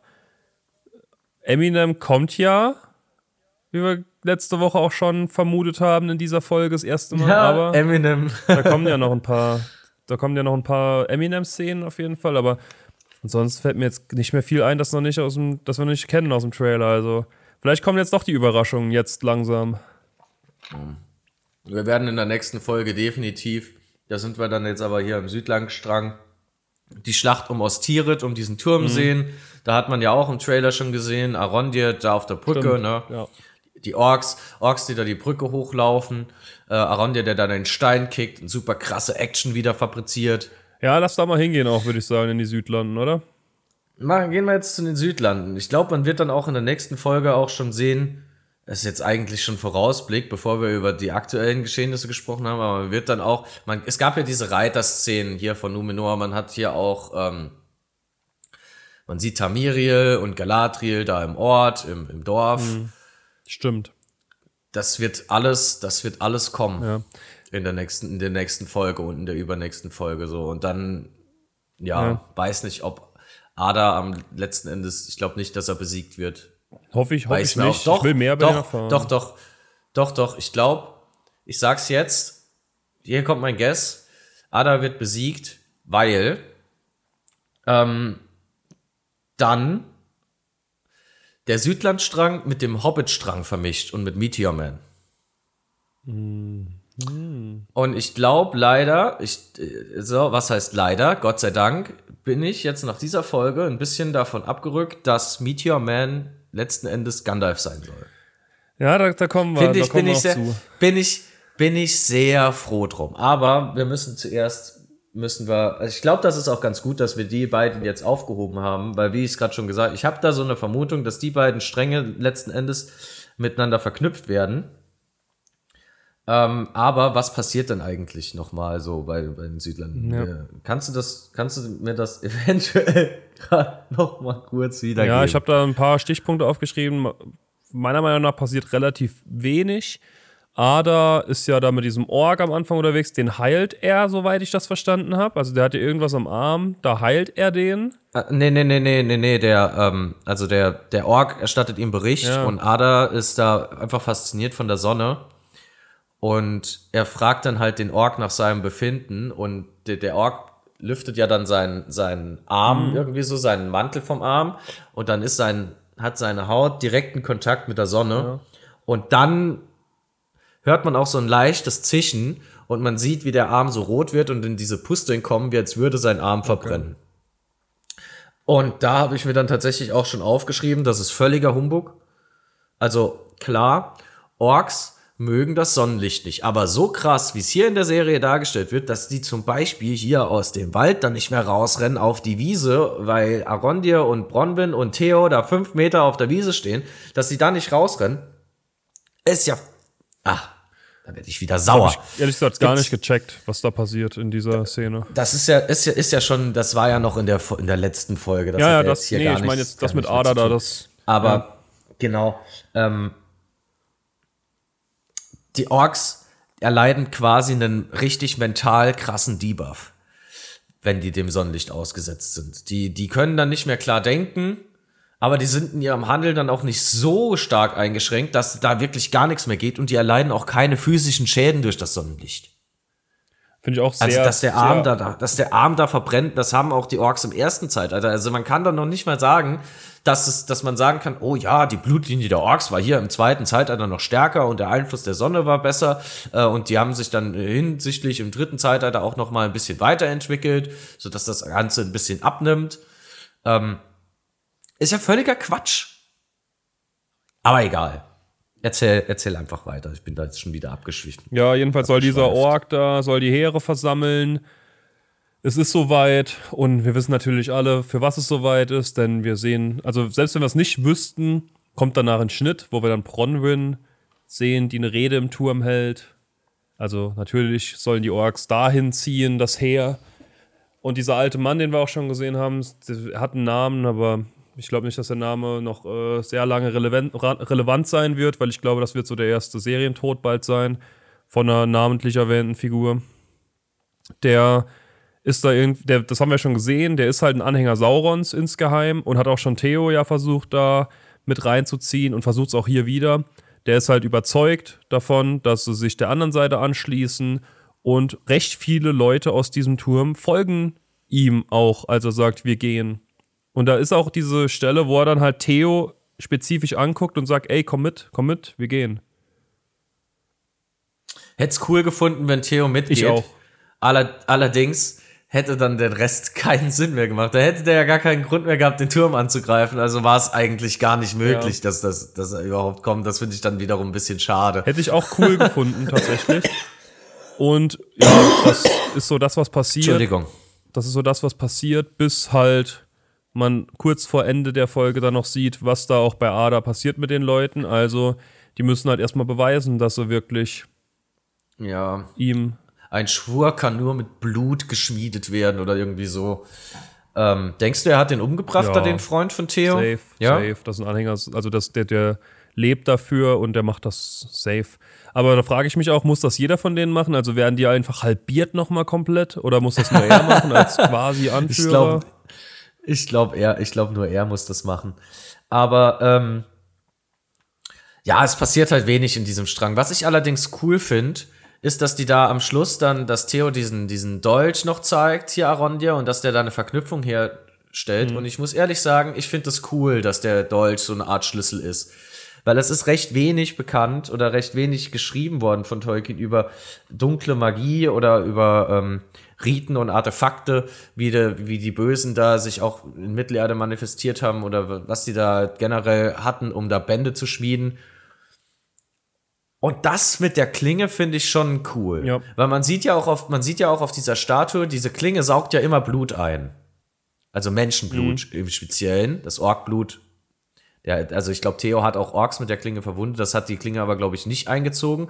Dafür, wenn Theo sich immer mal geschnitten hat, äh, oder geschnitten wurde er von einem Ork, hat sie immer das Blut eingesogen. Und wenn man die Statue da, ich glaube, man hat das auch gesehen, da war schon ein Teil, war schon so ein bisschen rot. Und ich glaube, mit mehr Blut, je mehr Blut die Klinge einzieht, Menschenblut, vielleicht sogar nicht. Boah, das lässt, das lässt Raum für Theorien, wenn ich gerade so drüber nachdenke. Vielleicht ist es nicht nur sogar Menschenblut, sondern vielleicht ist es sogar Blut, muss es speziell Blut sein von Menschen, die sich mal Sauron oder dem Bösen verschworen haben. Das fände ich, fänd ich cool, wenn es da noch so ein bisschen in die Tiefe geht. Allerdings bin ich auch gespannt, was dann letzten Endes der Schlüssel öffnet. Und ich denke, es wird so kommen, dass äh, hier Ada, die werden die, den Turm stürmen. Arondir und Bronwyn entkommen. Theo wird gefangen genommen. Ähm, einige Menschen werden mit gefangen genommen und dann wird das Tor geöffnet. Ich glaube, die Bösen gewinnen an der Stelle dort äh, oder machen, haben zuerst mal einen Teilerfolg und das fände ich richtig cool, weil ich finde es eigentlich generell so in der Filmgeschichte gewinnen die Bösen viel zu selten. ähm, ich glaube, das könnte noch, ich glaube, das könnte cool werden, oder? Was, was denkst du darüber? Denkst du, das ist, ist eine Option? Ich weiß ehrlich gesagt nicht. Es ist natürlich jetzt wieder auch so willkürlich, würde ich fast sagen, dass da halt, wir haben einen Haufen Menschen, die würden gerade so reichen eventuell, ah Mist, jetzt geht die Hälfte. Jetzt haben wir zu wenig. Jetzt müssen wir gucken, wie wir kämpfen. Das war, ja, bin halt jetzt ja, mal gespannt. Es ist, es ist halt alles an den Haaren herbeigezogen, so, aber da, ich glaube, wir, wir haben ja gesagt, schon mehrfach gesagt, dass die, dass die Story halt keine Tiefe drin ja. hat. Und es ist eigentlich, es ist sehr traurig, dass man dann noch versuchen muss, äh, wenn man es ist jetzt schon der zweite Punkt, mit dem man gedanklich abschließen muss. Erst, der erste Punkt war, dass man es nicht mit Herr der Ringe oder mit der Lore verknüpfen darf. Der zweite Punkt ist, du darfst leider keine Tiefe erwarten. Ja. so, was die Lore und was, äh, nicht die Lore, was die Story angeht. Ja, aber das ist leider ähm. genau das, was ich von der Serie erwarte und das führt auch bei mir halt zu dieser massiven Enttäuschung. Also, wenn das jetzt wirklich, ey, das, das das ist jetzt dumm, also das ist natürlich nicht so, wie ich es jetzt sage, aber das könnte auch komplett Absatz sein von dem, was Tolkien geschrieben hat. Wenn halt diese Serie funktionieren würde und da wirklich ich jede Folge was hätte, wo ich denke, was, Alter, hätte ich nicht mit gerechnet, voll geil, dann könnte ich ja. damit besser leben als hiermit. Ja, es, ist, es sind halt diese Entscheidungen. Äh, allein auch schon, dass Ada Arondir wieder freilässt ich habe ja in der letzten Folge gesagt, dass er da eventuell irgendwo an einen Stützpunkt äh, gegangen ist oder dass ich mir vorstellen kann, dass sie da irgendwie noch irgendwo was deponiert haben. Aber ich glaube, er hat ihm tatsächlich auch seine Waffen mitgegeben, weil es ist, ich habe noch mal geguckt, es ist exakt derselbe Bogen, wie er ihn vorher hatte, als der da gefangen genommen wird. Nee, warte mal, lass mal über. Hatte der überhaupt einen Bogen dabei? Der ist ja da in dem Tunnel. Der hatte ja quasi, der hatte ja nur einen Dolch. Ja. Nee, Schwachsinn, was ich gerade gesagt habe. Bleib doch bei meiner Theorie, dass die da, dass die da irgendeinen Stützpunkt hatten. Ich glaube, der hatte keinen Bogen dabei, als die da gefangen genommen wurden. Vielleicht hatte allerdings auch einer seiner Gefährten einen Bogen dabei, als die gefangen genommen wurden. Und dann hat er halt den mitbekommen. Allerdings ist es auch schon generell höchst fragwürdig, warum equipt er den? Mit Waffen. Ja. Warum? Wel welchen Zweck? Kein Plan. Also, also, also, wir, also, es mal, angenommen, es würde Sinn machen, den da überhaupt loszuschicken, denen eine Botschaft auszurichten. Was auch jeder x-beliebige Org hätte tun können. Aber den dann noch zu bewaffnen? Ja, ich weiß nicht. Also, weiß ich nicht. Ganz schwierige Kiste. so kann, so kann man sagen, ja. Es ist halt, es ist halt diese Tiefe, die nicht gegeben ist. Ja. Diese Inkonsequenz der, der, der Geschichte an sich. Es macht halt keinen Sinn. Mhm. Es ist einfach schwach. Ja, also ich muss auch sagen, bei Aller den Südlanden da, Ada gefällt mir mega, mega gut. Da bin ich auch mal gespannt, wie das jetzt, also wie das dargestellt wird. Mit diesem, ey, du musst einen töten aus deiner, von deinen eigenen Leuten, um mir zu zeigen, dass du zu mir gehörst. Und ah, dieses Gespräch auch vom, vom Typ da. Du bist doch Sauron, oder? Bist du? Bist du nicht? Weil, was? Nicht? Also, das war auch so, so komisch irgendwie, aber akzeptiere ich. Und er ist ganz klar nicht Sauron, da bin ich mir ziemlich sicher. Ja, definitiv. Und ich fand das sehr cool, wie er reagiert. Also wie, wie Ada da reagiert mhm. hat. Man sieht, also Ada generell, du hast es gerade schon gesagt, es, er hält da schon den Storystrang hoch und es ist ein interessanter Charakter. Weil, und jetzt kommt ein Punkt, der mich sehr positiv stimmt. Zumindest in diesem Part der Serie. Ich glaube, Ada hat im Generellen wenig mit Sauron zu tun. Beziehungsweise, oder kann ich mir vorstellen, oder ich hoffe es, dass die eventuell hier ein bisschen Tiefe in ihre Erzählweise reinbringen und dass die da eine Verknüpfung schaffen, äh, in der sie so sagen, Ada, also ja, jeder geht ja jetzt davon aus, dass er für Sauron arbeitet. Er bereitet das Land quasi für Sauron vor. So, so ist ja der, der allgemeine Eindruck, der entstehen sollte. Oder? Mhm. Was ich allerdings jetzt hoffe oder denke, ist, dass Ada wenig oder gar nichts mit Sauron zu tun hat, weil er den überhaupt nicht ausstehen kann. Also er hasst Sauron. Ja. Und das ist dann auch wieder, das ist dann auch wieder eine, eine Lore-Ebene. Man könnte es so argumentieren, ähm, als er dann nach Sauron fragt, dass der da so wütend wird, dass äh, Ada hier denkt, oh, Blasphemie, dass der da den Namen in den Mund nimmt und deshalb böse wird äh, und den dann der erstmal nieder, erstmal niederringt. Aber ich glaube, es ist eher, es ist eher dieser andere Punkt, der sich dann jetzt in den nächsten Folgen hoffentlich aufbaut, dass klar wird, dass hier Ada eben nicht für Sauron arbeitet, sondern ganz eigene Ziele verfolgt. Denn ich denke, Ada ist mittlerweile, ist, ist auch kein Elb mehr. Ist ein, es ist so ein verdorbener Elb. Ja. Also das kann ich mir zumindest vorstellen. Er ist, er ist einer der ersten Elben gewesen, die im ersten Zeitalter von Melkor und Sauron ähm, benutzt wurden, um eben die Orks zu züchten, beziehungsweise die Rasse der Orks zu kreieren. Mhm. Da wurden ja, da wurden ja die Elben, äh, verschiedene Elben so krass gefoltert und deformiert, ähm, dass es letzten Endes, dass sie letzten Endes eine neue Rasse wurden, so, also die Rasse der Orks dann. Ja. Da gab es auch einige, bei denen das halt nicht geklappt hat. Und ich glaube, hier Ada ist einer davon, der, der dieser Elben, die das überlebt haben, aus unerfindlichsten Gründen, ist ja auch egal. Irgendwie hat er es geschafft. Man sieht aber äh, noch diese Deformierung von ihm selbst, so ähm, die, die Spuren der Folter, der harten Folter und die da auch schon mehrere tausend Jahre zurückliegt. Mhm. Und man sieht sie immer noch. Ja. Und ich denke, er ist kein Elb mehr, er ist aber auch kein Ork, er, sondern er ist so ein, so ein Zwischending. Wäre auf jeden nice. Man sieht es ja auch selbst, äh, als er eingeführt wird, sagt er, er will zu einer Gottheit mhm.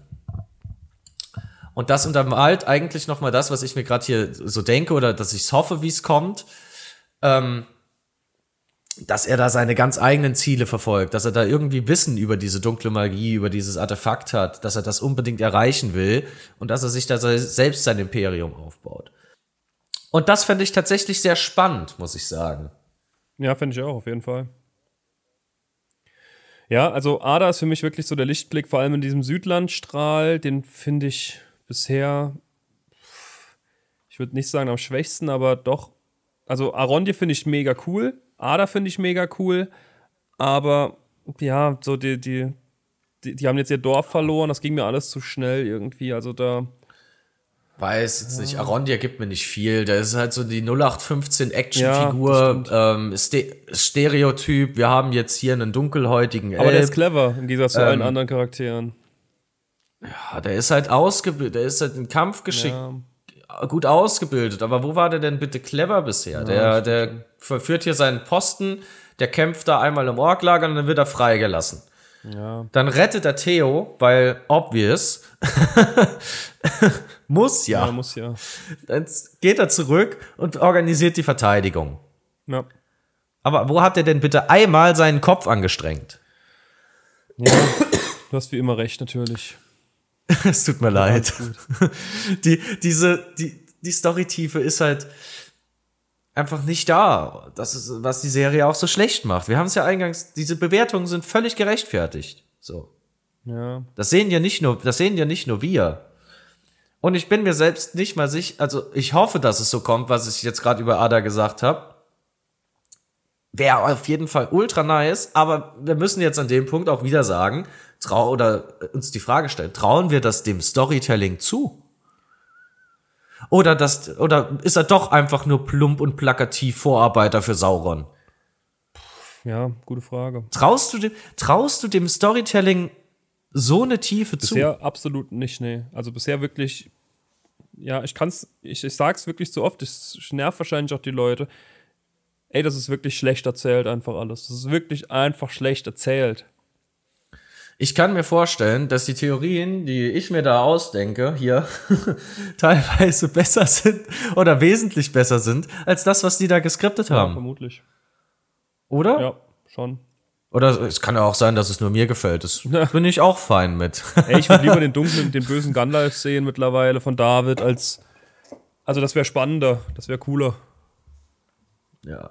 Eventuell noch ganz, äh, um nochmal auf die Orks zurückzukommen warum die das Sonnenlicht nicht mhm. äh, abkönnen. Ähm, die Sonne und der Mond werden jetzt hier ja auch noch eine Rolle spielen. Oder zumindest auch noch beim Hobbit-Strang. Muss ich da noch mal ein bisschen, ähm, muss ich es noch mal erwähnen. Wobei ich da noch keinen eigenen, also ich weiß nicht, warum.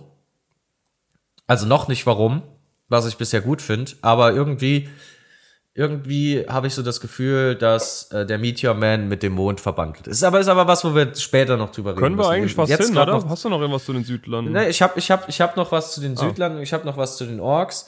Ähm, Sonne und Mond entstanden ja aus den Überresten von äh, Laurelin und Teperion. Also Teperion wurde ja dann die Sonne. Das sind ja die beiden Bäume im ersten Zeitalter, die von Melkor verdorben wurden. Aus deren Licht ja auch oder deren Licht ja auch in die Silmaril eingearbeitet wurde und so weiter und so weiter. Dann sind wir halt ganz weit in der Lore zurück. Ähm, und Sonne und Mond werden ja von ähm, zwei Mayas, also wie Sauron ist auch ein Maya, Gandalf ist ein Maya, so von so einer Art Untergöttern oder niederen Göttern ähm, über das Firmament, also so über den, den Himmel bewegt. So. Und bei der Sonne ist es Arien und sie ist ein Maya gegen das Böse. Und dementsprechend ähm, ist dieses Licht, das sie aussendet, schlecht für böse Kreaturen. also off offensichtlich, wie es ist, aber es ist halt, es, ja, es ist Lore Talk. aber es ist halt vielleicht auch mal ganz gut zu wissen, dann so im Hinterkopf zu haben, warum die Orks da eigentlich so den Divaf bei der Sonne haben. Weil sie halt böse Kreaturen des Bösen sind und der Einfluss der Sonne und der, der Maya dann halt da auf das einspielt. Was mir aber bei den Orks noch sehr gut gefallen hat, die, ähm, wenn die losziehen mag, mhm. die haben ja einen Schlachtruf irgendwie so, oder die, die rufen ja was in ihrer Sprache. Ja. Oder? Äh, ich habe da, ich habe mir da ein bisschen die Mühe gemacht, ein bisschen recherchiert und die rufen Nampat. Okay. Und Nampat, ähm, also es gibt im elbischen Quenya ein, äh, einen Begriff, Nampaitya, der so viel heißt wie Wiederherstellung.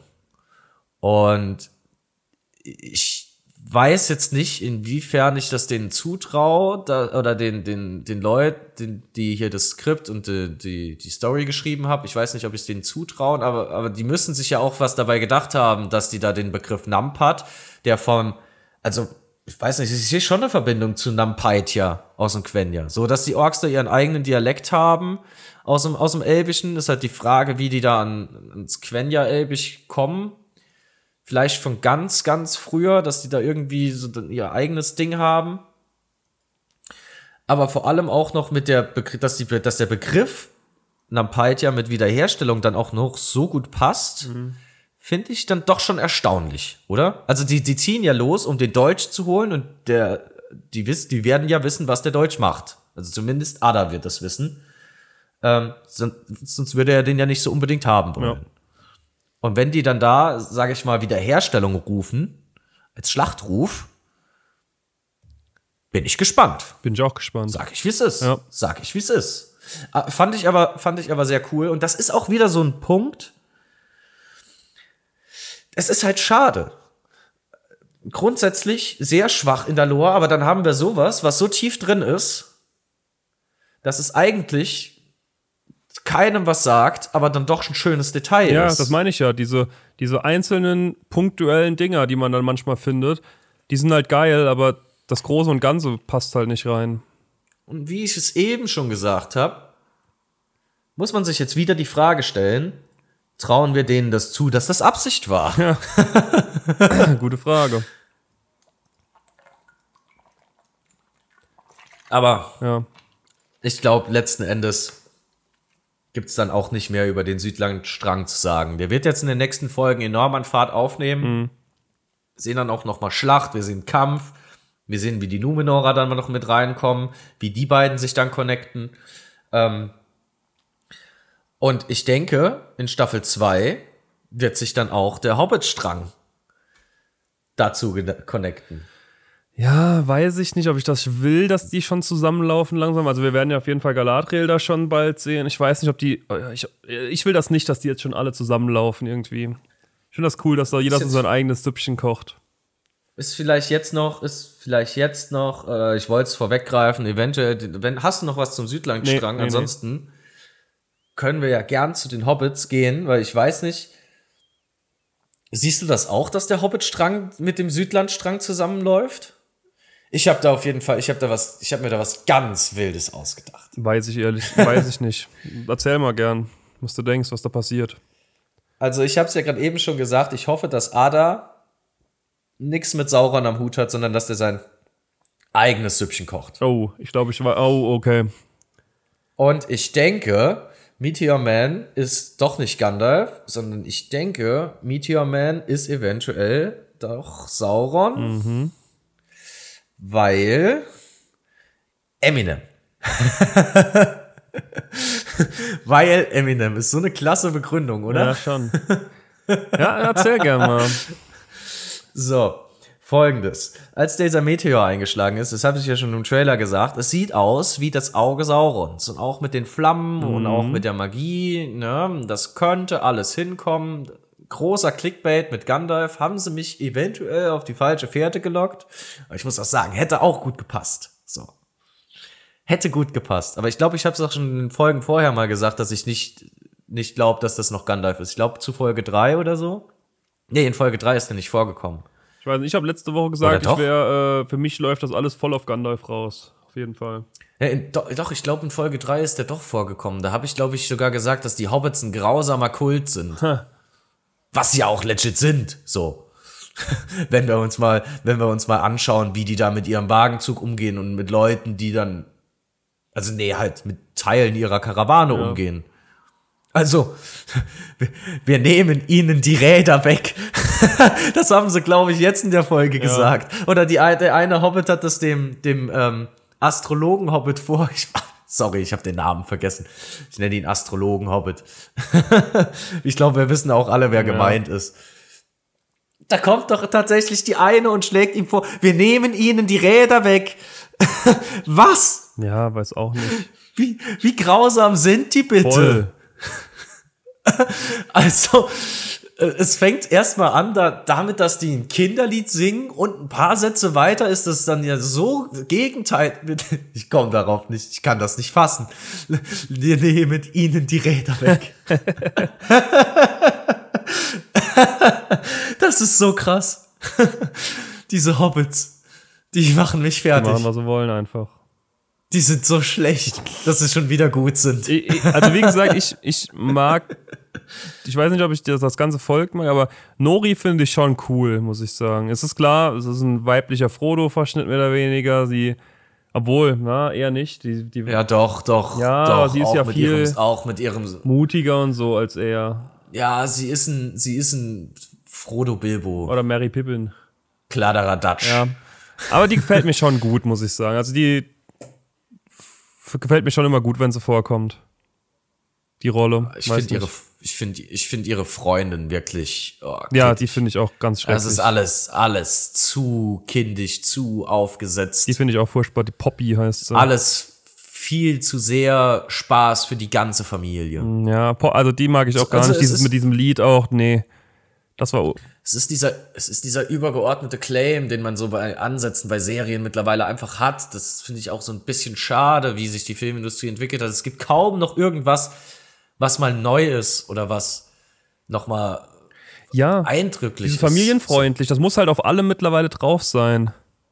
Da, ja, ich war vor, als ich jetzt in Urlaub war, war ich in, in, Fra äh, in Frankreich, in Spanien, im Freizeitpark, im Portaventura und wenn du da eine Achterbahn fährst, da klopft's dir alle Organe raus. Und dann fährst du in einen Europapark, die sich halt groß auf die Fahne schreiben, wir sind familienfreundlich. Und dann fährst du da halt die krasseste Achterbahn und es ist halt wirklich absolut gar nichts dagegen. Also, weiß nicht, mach doch einfach mal was für Erwachsene. Es gibt genug Erwachsene, die, die, Sachen machen wollen, die was wollen, das nicht für alle ist. Macht doch einfach mal. Traut euch doch mal vielleicht ein bisschen off-topic, Marc, aber welche, welche gefällt dir denn im Europapark am besten? Äh, ja, am krassesten ist auf jeden Wodan, aber weiß nicht, am besten gefällt mir schon Silverstar, aber die ist halt auch familienfreundlich gemacht, leider. Mit Bremsen zwischendrin Silvester, auf allen ja, Ebenen. Bei, bei, bei der Silverstar ist es dieser, dieser Kick, dass du da halt so riesig hochfährst. Ja, da gibt es aber in, in, in, Spanien direkt nochmal eine, die ist nochmal ein paar Meter höher und ohne Bremsen. Ach, echt? Ja. Oha.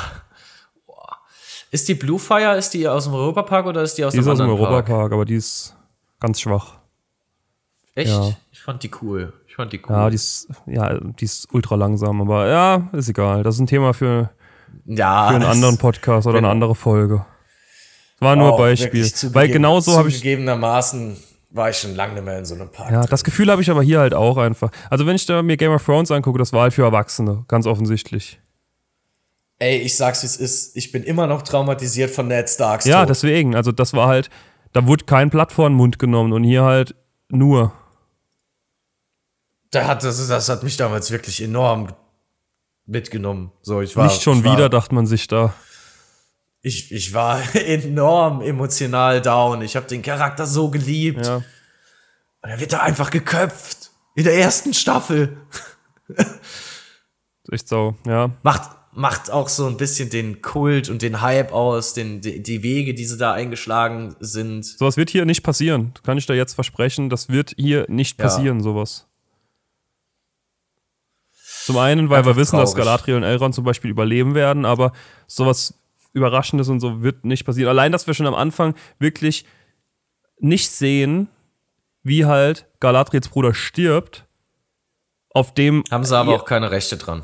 Ja, aber Weiß nicht, hat man ja wirklich. Aber da, auf, ich, aus, ich verstehe, was du sagen willst. So von diesem, man erzählt das so beiläufig, mhm. so der komplette Hass von Galadriel begründet ja. ja. wirklich auf diesen zwei Minuten Intro da am Anfang, die ja auch noch völlig falsch dargestellt sind. Mhm. Weil jetzt halt alles viel zu Sauron zentriert ist, ja. wobei Melkor das große Böse und oder eher ja, Melkor Morgoth das große Böse im ersten Zeitalter war. Mhm. Sauron sein oberster Diener und Handlanger ist, also klar, rechte Hand von Melkor. Ist schon ein schlimmer Finger. Aber, boah. Ja. Weiß ich nicht. Habe ich mich eben schon drüber aufgeregt über Galadriel. Ist einfach traurig, was da passiert, auch mit dem ganzen Charakter und es ist halt auch nicht gut verankert oder verargumentiert. Dieser blinde Hass, den sie da einfach hat und schürt mhm. und diese, diese Wut und Zorn und wie blind sie dafür alles ist. Ganz schwach. Ja. Aber wir wollten über die Hobbits reden. Ja, also das einzige Nennenswerte, was für mich da wirklich vorkommt, ist halt diese Beziehung zwischen Meteorman und Nori, die halt erst voll gut ist, weil sie da am Anfang ja miteinander reden und er langsam auftaut und dann halt diese Angst, die Nori hat später. Aber, und das andere, was halt kommt, ist mit diesen, neben Eminem natürlich, diese, diese Nasenbärwaage, die da kommen, die auch wieder ganz komisch CGI-mäßig sind. Also die fand ich nicht so geil. Und die. Fand die auch nicht cool. Die dann weggezaubert werden vom Meteor Man. Kurzerhand. Ja, also generell, die, der, der Hauptstrang ist. Er, er, dreht sehr viel, es dreht sich sehr viel jetzt gerade um Meteor Man und mit dem, was er macht. Mhm. An sich passiert nicht so viel. Die ziehen halt da durch die Lande, die unterhalten sich kurz. Finde ich auch okay eigentlich. Ähm, ja, ist halt genau das, was sie halt vorhaben. Die haben ja gesagt, sie ziehen jetzt los mhm. und dann ziehen sie halt da los und dann passiert da dieser Wagangriff. Ähm, klar, ja. Also, ist, irgendwas musste ja passieren. So. Ne? Ja. Und irgendwie muss man Meteor Man nach vorne pushen, so dass, dass man sieht, dass der magische Kräfte hat. Hast ähm, du da mitgefiebert, ganz kurz zu hinten? Hast du da mitgefiebert bei dem Angriff? Nö. Ja, nee. Gut. Also keine, keine Sekunde keine Spannung, Emotion, aber ne? ist ja, ist ja auch egal. Es ging ja um Meteor ja, aber, und zu ja. zeigen und zu zeigen, dass der dann doch zaubert.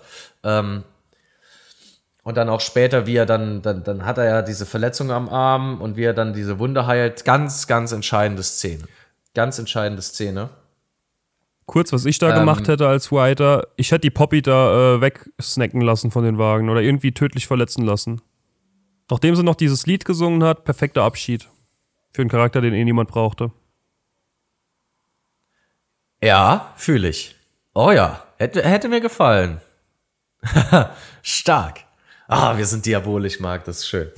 Okay, aber eventuell zur Hobbit-Wanderung. Die zeigen ja die Karte. Ich habe das versucht ein bisschen zu rekonstruieren. Ich habe mir, die Karte von Mittelerde angeschaut. Und die laufen da. Oh Gott, ist es Rovanion oder ist es Eriador? Ich glaube, es ist Rovanion. Ich habe leider keine Karte vor mir. Da muss jetzt allein ich weiß durch. Es nicht mehr. Es ist ja, ich weiß es gerade nicht mehr. Es kann sein, dass ich die verwechsel. Es ist ja auf jeden Fall hier äh, östlich der Nebelgebirge, so ne, dieses große Gebiet mit Düsterwald, unten Braunlande, Totensümpfe, Emimui, Ruhen und dann geht's halt weiter in den Osten, endet oben bei den Eisenbergen. Ich glaube, es ist Rovanion. Könnt mich da auch gern festnageln. Ich kann's, ich sage es offen, wie es ist gerade 50-50 in meinem Kopf, ob ich es mit Eriador verwechsel, aber ist ja egal, ihr wisst, was ich meine. Ähm, die, die, wandern also diesen an, den Anduin entlang, ähm, so ein bisschen durch die Emmenmul, dann durch die Totensümpfe, also die erst später die Totensümpfe werden, aus ja, offensichtlichen Gründen, weil die Schlachten im zweiten Zeitalter erst noch stattfinden muss, ähm, wozu dann halt diese Sümpfe zu den toten Sümpfen werden. Also dementsprechend ist dann noch. Äh, bisher ist es einfach nur ein Sumpf. ich sag trotzdem Totensümpfe, obwohl es noch nicht sind. Und dann in die braunen Lande. Und wie Nori das beschreibt, finde ich es auch sehr schön. Äh, sie erzählt ja da von diesem Hain. Und die braunen Lande waren nicht immer so karg, wie sie das da, wie sie es jetzt im, im Ringkrieg oder im dritten Zeitalter dann waren.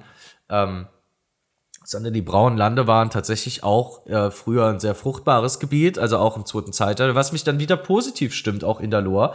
Da haben auch äh, beispielsweise Endfrauen gelebt und die haben da ihre Gärten gehabt und Haine ge gehütet und, und geschürt äh, mit diversen Obstbäumen. Also ist schon wirklich ein schönes Ziel hier für die Hobbit-Karawane. Ähm, fand ich sehr schön. Und allein die geografische Nähe der Totensümpfe und der braunen Lande im Zusammenspiel mit Meteor Man und Eminem lassen mich den ähm, Entschluss oder beziehungsweise lassen mich den Gedankenstrang in meinem Kopf kreieren, dass die in der zweiten Staffel äh, mit dem Südlandstrang zusammenlaufen werden. Ich hoffe, dass Ada nicht Sauron ist. Ich denke, ich hoffe, dass Meteor Man Sauron ist. Ähm, und dass die hier, die, die Kultisten um Eminem dann den Meteor Man letzten Endes anweisen und dann quasi, oder sage ich bei ihm, vielleicht sogar nochmal seinen Verstand wieder zurückgeben zu gewissen, in gewisser Art und Weise. Und dass daran dann letzten Endes zum ersten Mal Sauron mit auftaucht. Ist halt völliger Humbug, wie er überhaupt nochmal so als Meteor Man nach Mittelerde kommt, aber das wäre eine, eine Tiefe im Storytelling, die ich doch sehen würde. Ja. Oder? Ja. Oder ist das völlig, ist das völlig abstrakt? Nee, Was meinst abstrakt du? ist es nicht. Das kann schon passieren, auf jeden Fall. Ah, ich bin, ich weiß nicht, ich bin wirklich hin und her gerissen. Ich habe irgendwie immer noch ein Gefühl, dass es Gandalf ist. Letz während der Folge hatte ich kurz gedacht, das wäre irgendwie Radagast sogar. Weil der irgendwie da Natursachen gesagt hat, aber ich glaube immer noch, das ist Gandalf irgendwie, warum auch immer. Also, warum auch immer die das machen sollten, meine ich. Ich, ich glaube, es ist Gandalf. Ich nicht. Ich bin da, ich habe ich hab, ich hab meine Meinung schon in den letzten Folgen geändert. Hm. Ich hoffe, ich werde dann nicht enttäuscht. Ähm, aber der Meteor Man, wirklich, also sehr interessant, auch wie er da seine Wunden heilt. Ähm, er spricht da nämlich Quenya-Elbisch. Also er, er faselt sehr viel, aber man hört am Anfang, ähm, sagt er, wie er, oder, oder kann man, kann man zumindest heraushören, wie er Envinjatine sagt. Okay. Und En- Envinjatine heißt äh, so viel wie ich heile. Okay. Und dann sagt er später auch, also äh, wiederholt es öfter, ähm, Envinyatar, was so viel wie heilen oder erneuern bedeutet. Also ist zwar schwach als Zauberspruch, aber so im elbischen Quenya dann doch schon, weil er heilt ja da seinen Arm in dem Wasser. Ja. Schon passend. Ja, auf jeden Fall. Aber ist halt die Frage, ist halt die Frage, der kann ja nicht sprechen, der lernt da von Nori jeden Begriff Mhm. und dann spricht er einfach Quenya? Was? Ja. Macht halt auch wieder wenig Sinn, so. Aber ist halt, ist halt auch anscheinend ja ein magisches Wesen und irgendwie müssen sie ja da einen Zauberspruch gescheit in die Lore verpacken. Mhm. Was mich auch ein bisschen stutzig gemacht hat, ist, wie lange der den Mond angesehen hat. Ja, da gab es einen Cut, da, wo der Mond auch im Close-Up ist, da hat er schon, kann auch wirklich bedeutungslos sein. Ähm, ich habe es ja eben schon mal beim Orkstrang ähm, mit aufgefasst. Irgendwie würde es schon passen, weil sie haben ja auch in ihrem Intro noch die zwei Bäume gezeigt und ich habe es ja eben schon mal ein bisschen angerissen. Der Mond wird übrigens von Tilia oder Tilian. Oh je, ich kann meine eigenen Notizen nicht mehr lesen. getragen. Also ich weiß nicht, ob da ein Bezug besteht. Habe ich auch noch keine Ahnung, wie man das verknüpfen sollte mit oder könnte mit Meteor Man. Aber ich glaube, dass Eminem und seine Sauron-Kultisten, die haben auf ihren, die eine, die links daneben, also die, das sind ja zwei oben auf diesem Hügel und Eminem ist unten am Krater. Oder sind es drei oben auf dem Hügel? Ich weiß es gar nicht mehr. Die eine in der Mitte hält ja so eine große Platte und die links davon, ähm, die man da auch mit, mit dem Helm sieht, die da so ein bisschen rüber guckt, die hat, glaube ich, auf ihrem Brustpanzer hat die ein Auge drauf gehabt. ja. Da war ein Auge ein, eingraviert. Dass man halt, ja, hier diese einfach obvious Symbolik dann nimmt und dementsprechend. Das leitet mich alles so ein bisschen auf die Fährte. Ist halt offensichtlich dargestellt, ist auch, wenn man es dann so sieht, eigentlich wieder schwach, weil alles absehbar ist. Aber was soll's. Vielleicht Meteor Man ja doch Gan äh, Sau Gandalf gesagt. Vielleicht ist er ja doch Sauron. Ja, oder einfach was ganz anderes. Vielleicht, vielleicht werden wir in alle Richtungen nochmal überrascht, ich weiß auch nicht. Also, ja, es hört sich immer alles so negativ an. Ich habe schon immer noch Lust weiter zu gucken, aber ich bin schon enttäuscht einfach. Egal, was jetzt noch passiert. Ich habe jetzt wieder heute sehr viel spekuliert, Marc. Ja, das ist ja auch cool. Das Denkst ist ja du, Sinn auch. Also, denkst, ja. also ich glaube so, wenn ich das jetzt noch mal zusammenfassen, ich, ja, ich lag ja bisher nicht so weit Nö. weg mit meinen Spekulationen, fairerweise. Nö, war immer Ja. gut. Muss, muss man, muss man sagen. Eventuell haben die hier auch irgendwo bei mir in den Wänden. nee, ist ja Quatsch, ist ja schon alles lang geschrieben. ähm, Aber ich fände ich fänd's, denk, ich fänd die Entwicklung, die sie nehmen könnten, fände ich cool. Mit Ada als eigenständiges Ding, der sein, der sein eigenes Süppchen kocht. Mit den Kultisten, die da den Meteor Man dann irgendwie wieder restaurieren, mhm. dass der eventuell Sauron wird. Dass die dann eben auch wegen der geografischen Nähe, das liegt ja direkt oberhalb von, von Mordor. Ja. So. Und von, von den Südlanden dass die Kultisten da mit Meteor Man dann einfach nach Mordor ziehen und dann eigentlich das machen, was ich bei Ada ursprünglich spekuliert habe, dass die da ja das Reich, das, das böse Reich noch aufbauen. Also was heißt nochmal aufbauen, sondern generell aufbauen. Ja. Und das Interessante daran ist, ähm, die bösen Kreaturen, die, die, also die Orks und auch Ada, die dienen ja nicht aus Überzeugung. Also das haben die ja auch noch nie gemacht. Das ist auch, das ist so gar nicht in deren Wesen verankert. Das, die dienen nicht aus Überzeugung den, den bösen Herrschern, also Sauron und Melkor, ähm, weil sie selbst Grund auch, also auch von Grund auf böse sind und dementsprechend dann, sag ich mal, von ihren Werten her connecten würden, sondern die dienen rein aus Angst. Ja. Weil sie eben schwache Kreaturen sind. Also was heißt schwach? Kriegerisch kann man schon mit denen was anfangen, aber sage ich mal geistig schwach. Ja.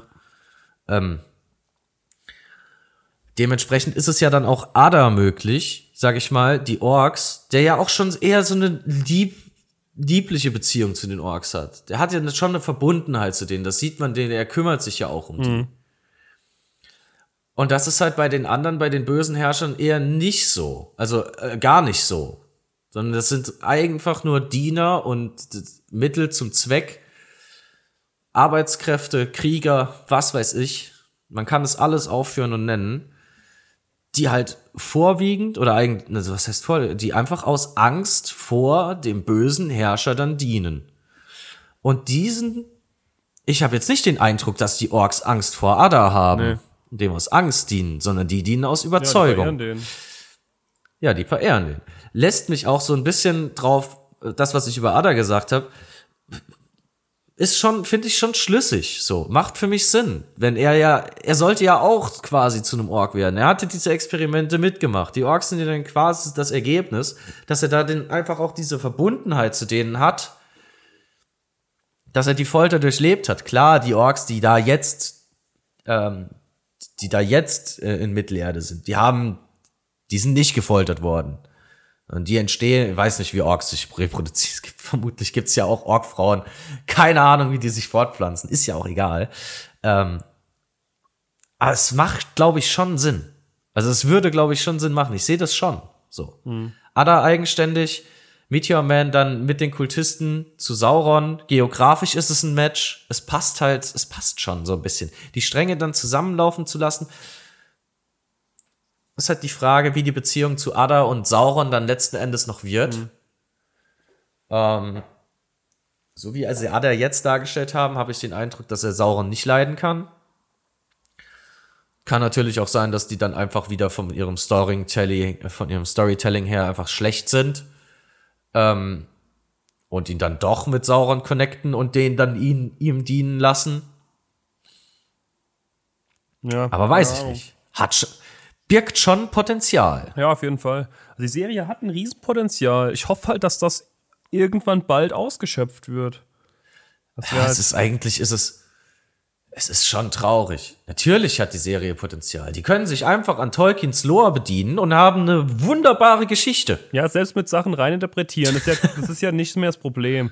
Das haben wir ja schon lange abgehakt, aber es ist ja trotzdem so viel Potenzial da und ich weiß nicht, bisher halte ich wirklich von diesen beiden Writern, bin ich echt enttäuscht.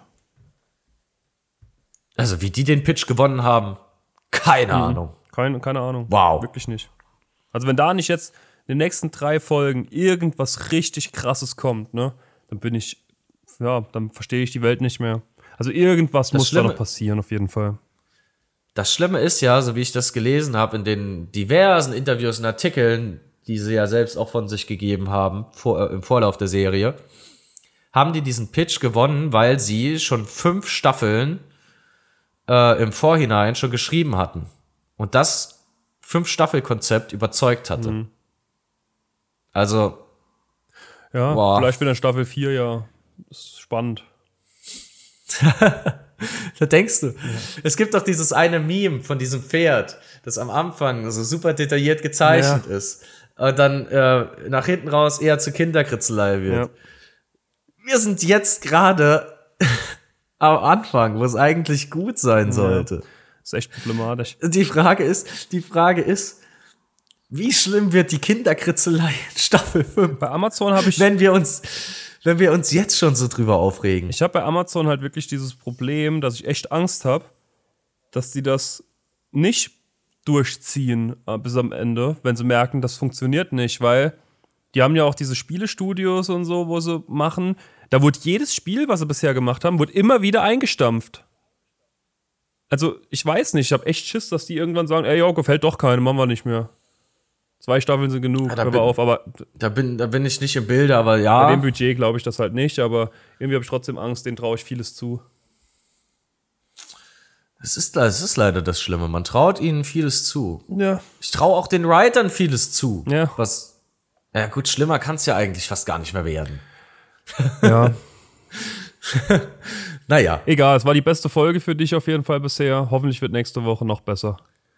Jetzt habe ich am Anfang gesagt, hier vor einer Stunde, 45 Minuten, dass, mich die, dass mir die Folge gefallen hat. Dass ich es die beste Folge bisher fand. jetzt haben wir drüber geredet, über alles. Und jetzt habe ich mir noch mal Gedanken zugemacht. Und jetzt muss ich sagen, ist doch kacke. Ja. es tut mir leid, dass, wir, dass ich dich zu diesem Entschluss jetzt doch noch gebracht habe. Aber nö, nö. ich, ich, ich habe immer noch Hoffnung, Janik. Vielleicht nächste Woche. Ja, die Hoffnung stirbt zuletzt, ja. wie man es doch so schön sagt. Aber ich finde, mit, mit allen Spekulationen, die ich jetzt aufgestellt habe, hat es doch eventuell Potenzial, dass die ergreifen können für eine schöne zweite Halbzeit. Ja. Wir, wir hoffen auf jeden Fall und es hat mir trotzdem Spaß gemacht, heute mit dir drüber zu renten, muss ich sagen. Das hat sich gelohnt. Ja, es mag, es ist immer wieder schön. wir hoffen. Hab dich doch lieb. Ja, ich dich auch. Wir hoffen, ihr auch und euch hat's gefallen. Und falls du nichts mehr zu sagen hast, würde ich sagen, bis nächste Woche. Ja, ich finde das auch immer wieder schön, dass unsere Analysen zur Folge halt fast doppelt so lang ja. sind wie die Folgen an sich. Ja, das stimmt. das ist schon stark. Aber seid gespannt, wir sind, äh, wir, wir werden das Leiden für euch erdulden und uns Gedanken drüber machen. Und dann hören wir uns nächste Woche. Ciao. Ciao.